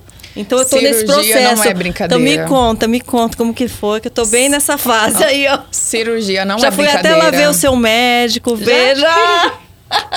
Ó, tô lá, seguindo ele já. Mas eu, eu acho muito importante a gente ressaltar isso, que cirurgia não é uma coisa assim que você decide do dia Sim, pra noite gente, e vou tô- fazer por. Ai, porque eu quero ficar assim, assim, assim. Tem que ser algo muito bem pensado, muito bem planejado, tem que ir atrás de excelentes profissionais, porque é a sua vida. E eu fico pensando, já aconteceu diversas vezes de uma pessoa morrer na hora de uma cirurgia simples, que você olhar e falar, vai. Nem precisava. Nem precisava e morreu e perdeu a vida. Então, por anos, eu adiei essa cirurgia com medo. E aí eu lembro que eu contei pra minha mãe ela falou: "Filha, estou em oração, vai dar tudo certo desde o primeiro momento", assim, ela foi muito positiva. Confiante, assim. E aí eu tava com medo, contei pra ela e ela me depositou uma confiança. Você falou, "Vai é Deus tudo certo." falando através Falei, dela. Falei, uhul! Falei, vai dar certo. E aí fui pra Maringá, que eu fiz a cirurgia lá no Maringá, Paraná. Mesmo assim, orando e falando, Senhor, falta tantos dias pra cirurgia. Se não for da tua vontade. Faz alguma coisa pra me mostrar. Faz alguma coisa. E orando e orando, falando, Senhor, que eu não entre nessa sala de cirurgia se não for a tua vontade. Chegou num dia, um dia antes da cirurgia. O médico cancelou, você falou, é Não. agora. Chegou um dia antes da cirurgia, o Mariano operou numa sexta, eu operei num sábado. E aí eu fui levar o Mariano pra operação, né? E aí ele foi e o médico falou assim: ah, já que você tá aqui, amanhã você vai operar, deixa eu já ver, tipo, preenche aqui, tipo, fuma, bebe, Uhum. tem alergia, aquelas perguntinhas de rotina. Ah, deixa eu ver seu coração. Aí ele parou. Na hora que ele colocou assim, eu falei: Vixe, esqueci de falar que eu tenho um sopro. Esqueci. Esqueci. Fiz uma bateria de exames. E aí é obrigatório fazer exame do coração se você tem mais de 30. Ah. Menos de 30, só se tiver alguma questão mesmo de sim, saúde. Sim, daí ele e nem ele pediu. perguntou e eu falei: Ah, tem nada não, tudo tranquilão. Esqueceu do algo essencial. Esqueci. E aí o médico falou assim: não, você não pode fazer a cirurgia antes da gente fazer um eletro, tudo, pra ver se é tudo certo. Porque você tá me falando que é algo tranquilo, que não afeta na sua vida, mas eu não posso te levar pra sala de cirurgia se você. Vai que isso pode interferir e você morra na mesa. Ai, Jesus. Aí na hora que falou isso, falei, hum. Falei, Deus, és tu? Falando E- que não é pra fazer? É esse o problema, não. momento, é esse o momento. E aí eu lembro que em momento nenhum eu fiquei angustiada. Eu falei pra minha mãe, falei assim, mãe, vou ter que fazer um- uma uma não, Um eletro. um eletro agora de última hora. Vou tentar achar um encaixe no hospital que minha cirurgia já é amanhã. Se eu não conseguir fazer o eletro, eu não vou fazer a cirurgia. E se eu não fizer amanhã, eu não vou fazer, que é uma resposta de Deus. E se no eletro ele vê que tem alguma coisa e falar também que não é pra eu fazer, tá tudo certo. Fui tranquilona lá, consegui um encaixe, fiz o eletro. E aí, nossa, mas não sei o que, não sei o que. E eu falei, fui eu que pedi. Se for pra acontecer alguma coisa, que aconteça antes de eu entrar nessa sala. E aí deu tudo certo. Falou, não, realmente é um sopro seu de nascença que não interfere na Sim. sua vida, tá tudo certinho, vamos fazer a cirurgia. Falei, hum, viu? Pedi. e isso foi algo assim que eu me surpreendi com a minha tranquilidade. Sim. Porque eu queria muito, essa- quando eu falo queria muito a cirurgia, que eu tava ansiosa já pra ver o resultado, pra ver sim. essa transformação. E aí na hora que falou, talvez você não possa operar porque tem que conseguir um encaixe pra você fazer um eletro, não tem problema nenhum. A gente cria expectativas, né? A gente Uhum. tem sonhos, tem vontades, mas quando a gente deixa realmente nas mãos de Deus, mesmo que a resposta dele for contrária à nossa, Sim. é, a gente aceita e Uhum. se sente em paz, né? E eu lembro que quando o médico deu a- o resultado e falou, não, tá tudo certo, vamos fazer, eu falei, é mais do que a resposta de que eu posso acalmar meu coração. Então eu fui felizona, voltei felizona, porque eu tava muito calma. Primeiro, porque eu, o que eu sempre falei, não, se for pra acontecer alguma coisa, Senhor, que aconteça antes de eu entrar nessa sala. Sim. Coloca um empecilho, que cai uma tempestade, cancela essa cirurgia, que não Sim, que me, sim, sim. qualquer coisa. E aí na hora que apareceu isso, eu falei, hum, tudo bem, Tá Senhor. tudo bem, Tá obrigada. tudo ótimo. e aí quando deu a resposta, eu falei, ah, agora é acalmar meu coração e e, E, agora tudo é certo. curtir o narizinho. Curtir. Tudo certo, graças a Deus.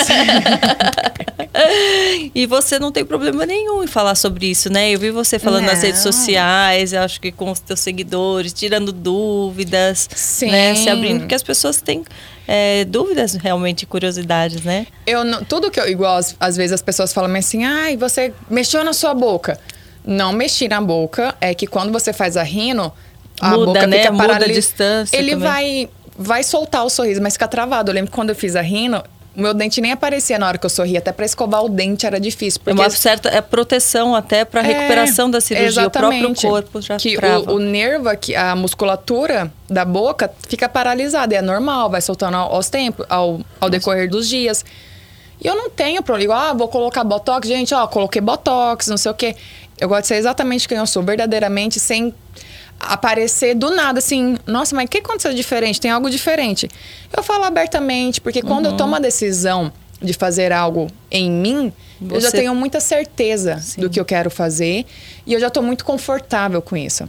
Eu acho que o problema é quando você faz algo e não está confortável para transferir, para mostrar para as pessoas. Eu sou super medrosa assim em me mudar o meu corpo assim, mexer, sair mexendo em tudo. Uhum.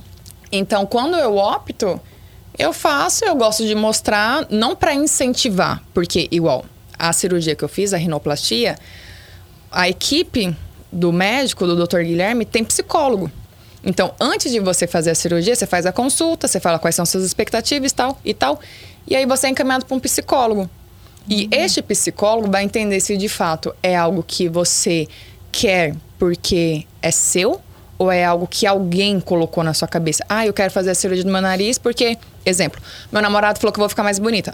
Ela falou: "Olha, você A gente não vai fazer. nós não vamos fazer a cirurgia, porque a probabilidade disso, de você não alcançar o que o seu. Primeiro, já tá errado que não é algo seu. É, fazer pelo outro. né? Sim, então Eu sempre falo muito de, de tomar cuidado com tudo que você vai fazer para interferir no seu corpo, porque interfere na sua vida.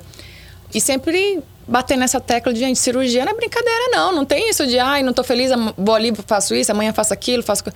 Então tem que ter muito cuidado, tem que ter cautela na hora de escolher os profissionais, tem que ter certeza de fato se é isso que você quer fazer. É ter bom senso, cautela bom é o senso. principal, né? E não fazer disso a prioridade na vida, o, o, vício. Eu acho que a gente tendo consciência, cuidar né, do nosso exterior, também faz parte, não é porque a gente é temente a Deus, porque uhum. colocando Deus em primeiro lugar, a gente cuidar da nossa saúde física, praticar um exercício, se importar com a forma com que a gente se veste e manter-se em forma, isso uhum. não pode uhum. ser visto como algo errado, não, não é superficial, é o nosso exterior, mas Sim. faz parte do nosso ser né? Então Sim. a gente se gostar, a gente se amar, a gente se olhar no espelho, estar bem com a gente mesmo, uhum. isso é um jeito de demonstrar o nosso amor, não só por nós, pela criação de Deus também. É ter um cuidado, né, com que, da forma com que a gente se alimenta. Uhum. Então, muitas coisas que são vistas como superficialidade, como vaidade, tem que ser encarada de uma forma mais natural e é como um autocuidado, é cuidar Sim. do nosso exterior. Faz parte do nosso ser, gente. Isso não é pecado. né? Agora, nosso... colocar isso em primeiro lugar, é. antes de tudo, fazer disso a prioridade, um vício, uma loucura, aí sim. Agora não, a gente ter a consciência do papel de cada coisa, uhum. colocando Deus em primeiro lugar, tendo tempo de oração, tempo de se aprofundar, né? E, e levar. Sim Aí Se o nosso corpo é, é tempo do Espírito Santo, por que, que a gente não vai cuidar dele? É. E eu sou super a favor de você se olhar no espelho e. Ai, vou hidratar o cabelo, fazer uma escova. Ah, vou no salão. Eu falo que salão, gente, é uma terapia. Porque você sai de lá, você se olha e fala, nossa.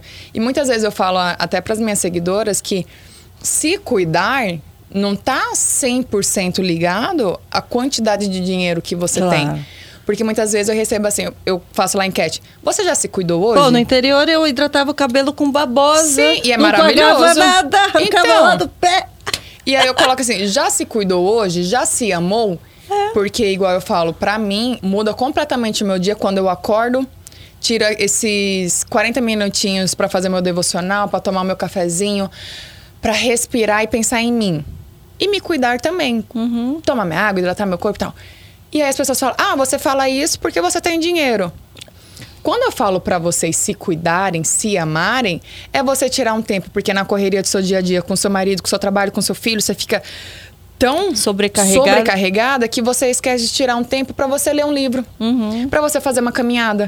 Não é, ai, vai num salão de beleza. É hidratar seu cabelo com essa babosa, com olhinho de coco, com algumas coisas assim que não precisa 100% de dinheiro, não. É você parar, já que tirei 15 minutos para não fazer nada. Sim. Mas é meu, são os meus minutos para eu sentar, respirar, para eu ler um livro, para assistir um filme, mas é são os seus minutos. Sim. Não é você fazendo algo em prol de alguém. E isso para mim é muito importante. Eu sempre incentivo isso. É quando eu recebo mensagem, ah, porque você tem dinheiro. E você tomar uma aguinha para se hidratar, Sim. fazer uma caminhada ao ar livre, tirar um minuto para respirar. É, é se desligar do mundo. É, sim. E não, isso melhora muito. Quando eu acordo já na correria, eu sou outra pessoa. É, eu também. Eu acho que se eu. E muitas vezes eu acabo acordando e programando meu dia. E, enfim, falo que o Henrique acorda mais cedo do que eu imaginava que ele ia acordar. E, uhum. e a ordem do dia muda.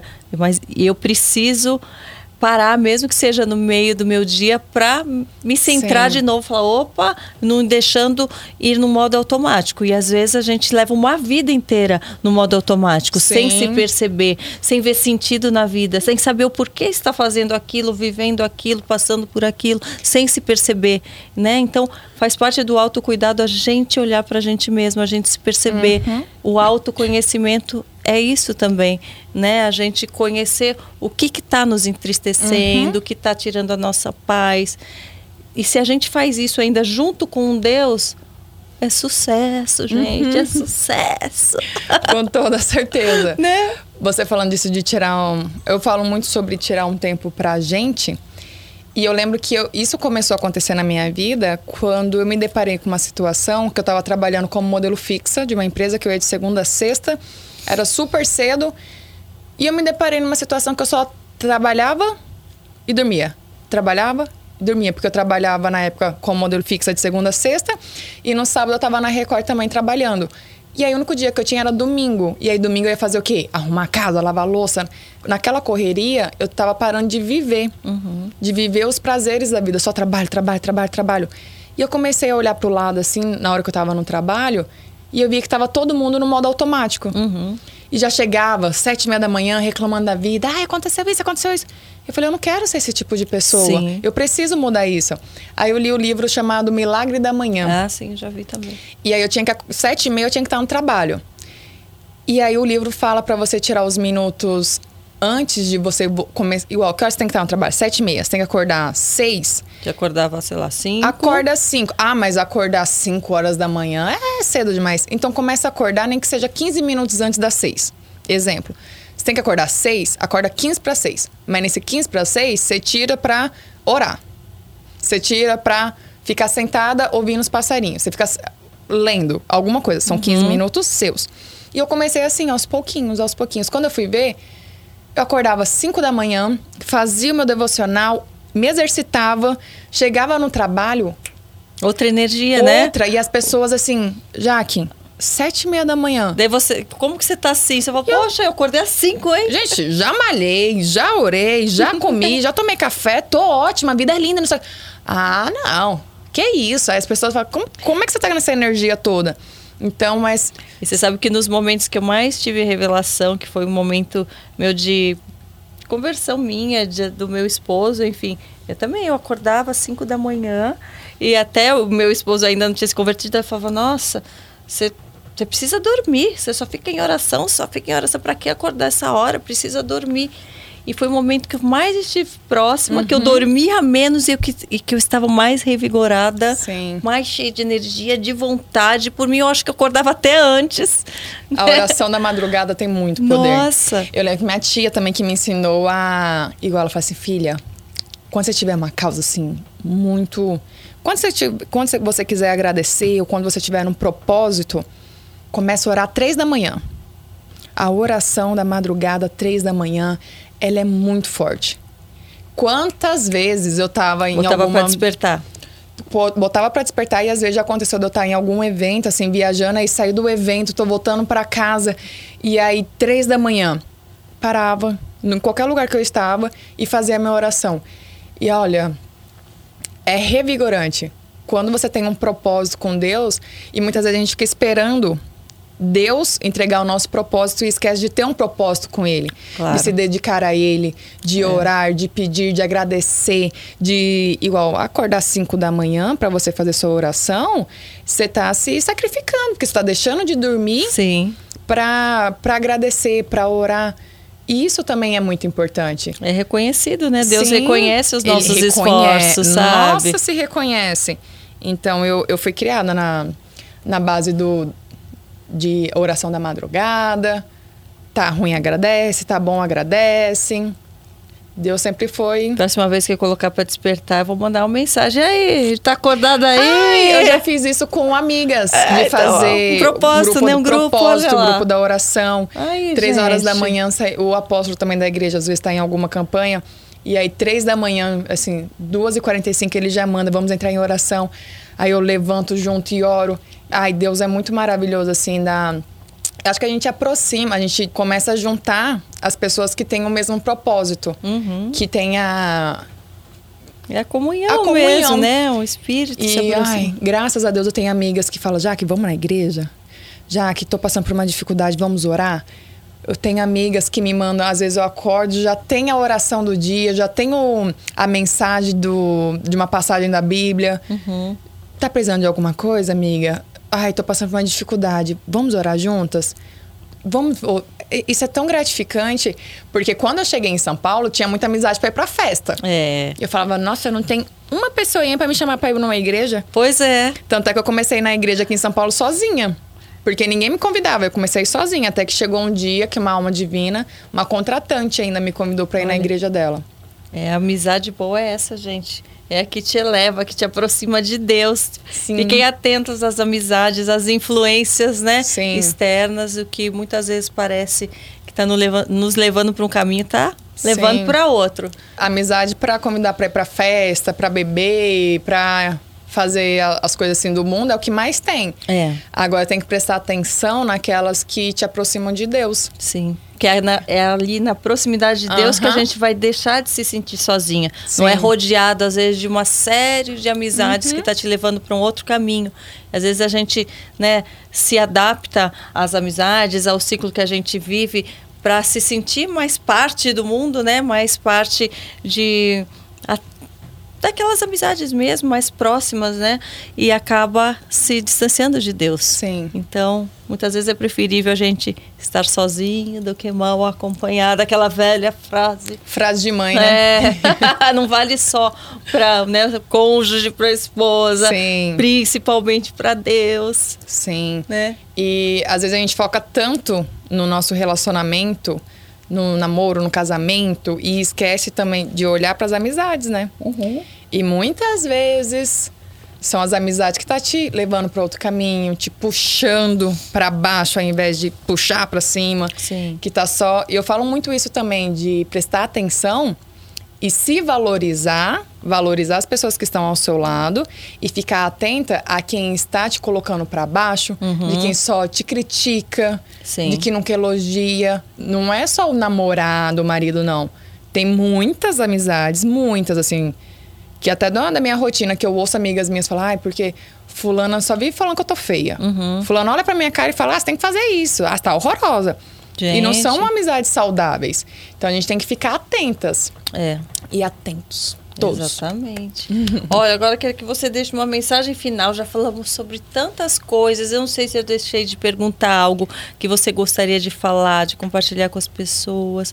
E deixar uma mensagem final que você foi tão esperada, tão esperada, tão esperada, que vão pedir bis. Eu já sei, eu já sei que vai ter muita pergunta. Ah, mas você não falou isso, eu quero saber aquilo. Vai ter o repeteco, tá? Fiquem tranquilos. Mas a gente conversou, hein? Nossa, eu nem sei quanto tempo que a gente não tá sei, aqui. mas- Já perdi de vista. É, eu falo bastante, você também gosta de falar, É. mas foi ótimo, foi super. Parece que realmente a gente tá na sala de casa tomando um cafezinho Não e contando é? sobre a- as coisas da É. vida. Eu amei demais. Em momento nenhum me senti, estou sendo filmada. Viu? Senti eu compartilhando a minha vida e a minha experiência com você. A mensagem que eu deixo para vocês que estão nos assistindo é: tenha calma. Acalma o seu coração na presença do Senhor. Por mais difícil que esteja a situação, tenha certeza que tudo tem um propósito, que eu tenho certeza que tudo dará certo. Deus se faz presente em cada situação. Pare um minuto e agradeça, por mais difícil que seja, já que eu não tenho que agradecer. Tem. Agradeça. Agradeça pela vida, agradeça pela saúde, agradeça pela casa que você tem, pela água que você toma, pelas pequenas coisas. E tenha certeza que tudo dará certo. Por mais difícil que seja, acalma o seu coração e acredite que o Senhor está no comando da sua vida. Muito bem. É o que eu levo pra mim. Acalma o meu coração. Acalma o meu coração. Hoje o vento está. Só vivo este mundo. Não, essa já se tá na outra entrar estrofe. presen- É. Não, mas eu amo o começo deste louvor porque ele fala bem assim, eu, menino, tanto que eu já chorei louvando isso. Nossa, é muito É, forte. Não quero interromper o teu silêncio, ó Pai, mas é só orando que eu encontro paz. O tempo da aflição quer acabar com a sede da minha adoração. O mundo é um oceano. Minha- meu pai é um. Meu, não sei. assim. Mariano não canta nenhum louvor, não? Canta, ele gravou inclusive um recentemente o. Eu te agradeço? Eu te agradeço. Não. Não. Qual que é o que ele gravou recente, gente? Que. Jaqueline. Jaqueline, É Jaqueline. um, nossa, é um que é um. Eu não sei, você Eu acho que é um dos mais já estourados complica. agora do- dos louvores, assim, que todo mundo Jura? conhece. É que eu. É o primeiro que ele grava? É, mas não foi em, em dupla. Ele, lou- ele louvou. Ele gravou. Ah, ele gravou? Se você tem Essa Deus música é maravilhosa. Tá chorando por quê? que cuidar de você E jamais te esqueceu. Ele sabe de tudo que você está passando É e mandou Canta. te dizer Que ele está cuidando. Lembra? Ah, é o, é o Reels. Oh, que Lembrar de legal. onde você veio e aonde Onde que foi você chegou. Ele canta assim. Que E pra mim também, ele, ele canta vários louvores. Eu tenho vários, assim, que são os meus favoritos, assim, de, das lutas. E aí a gente fica cantando em casa, Que louvando. bom, ele podia lançar mais. Você escolhe o repertório. Ó. Hum. Ah, e ele canta. Mas ele canta. Às vezes ele faz live, aí... Porque Que é, essas, é, os louvores acalmam muito o coração. Muito. E eu acho que foi a primeira vez que ele postou um louvor, assim, que ele gravou em estúdio e tudo mais. Ele falou, amor, a quantidade de mensagens que eu recebi falando eu precisava dessa palavra, que alcança outro público. Pois é. Alcança outras pessoas. E eu acho que esse é o grande propósito da vida, alcançar vidas. Sim. Levar a palavra. E ele falou, amor, às vezes eu tô em casa assim, pego o violão, canto o refrãozinho de um louvor e o meu direto. tá, tá, tá, tá. Eu tenho certeza que isso tem tocado o coração dele, tem feito Sim. ele ter vontade de fazer mais também, pode ter certeza. Né? Porque não é Amém. só as pessoas que ele alcança, eu acho que Sim. né, o que ele está fazendo reflete E- nele também, né? Uma coisa muito, Muito. linda desta gravação é que ele ouviu este louvor pela primeira vez na igreja que eu frequento. Olha. E aí o apóstolo louvou lá na frente, cantou tal. Aí ele falou, amor, começou a ouvir, né? Que todo dia quando eu acordo eu coloco os louvores, né? Tem a- são de momento, mas agora eu te agradeço. Tem o Tá Chorando Porque, tem vários. E aí ele ouviu, ouviu, ouviu. Um dia ele falou, amor, vou gravar essa música. Aí eu falei, ah, vai, né? Pensei, vai nada. Vai nada, vai estar de só falando. repente, gravou. E eu falei, ô, Glória. Aí- Ô, Glória! Ô, Glória, continue, Senhor. Continue. Use ele como instrumento da tua palavra. Sim. E aí ele fala pra todo mundo, ele fala, não, e eu conheci essa música através de você. Você viu? aí eu fico Que tão feliz, lindo. porque eu quero isso. Eu quero a gente na presença do Senhor, que passe por dificuldades, mas que passemos assim, ó, de mãos dadas e de joelhos no chão. Com certeza. Uhum. Aliás, ó, Mariana, você já está convidado para vir aqui, hein? Convidadíssimo, hein? Você aprova ele aqui? Com toda certeza. Ah, E- queremos, queremos. Mariano, Mariano. Atenção, comunidade. Manda lá. Pede para ele vir aqui conversar com a gente. Vai ser um prazer recebê-lo aqui, saber também do testemunho dele, das experiências, do que ele pensa do futuro. É sempre E- muito bom a gente compartilhar e saber mais, né? Tenho Da- certeza que vocês vão se surpreender, não só com a história de vida dele, mas também com a proximidade que ele tem com Deus, que muitas vezes as pessoas não enxergam este lado dele de que leva a palavra, que é temente, que ora, que, que quer assim sempre ter a aprovação de Deus e seguir o caminho correto. Eu acredito que vocês vão conhecer um outro Mariana e vão se apaixonar assim como eu. Assim como você, nem tanto, porque você já está em primeiro lá, ó. Né?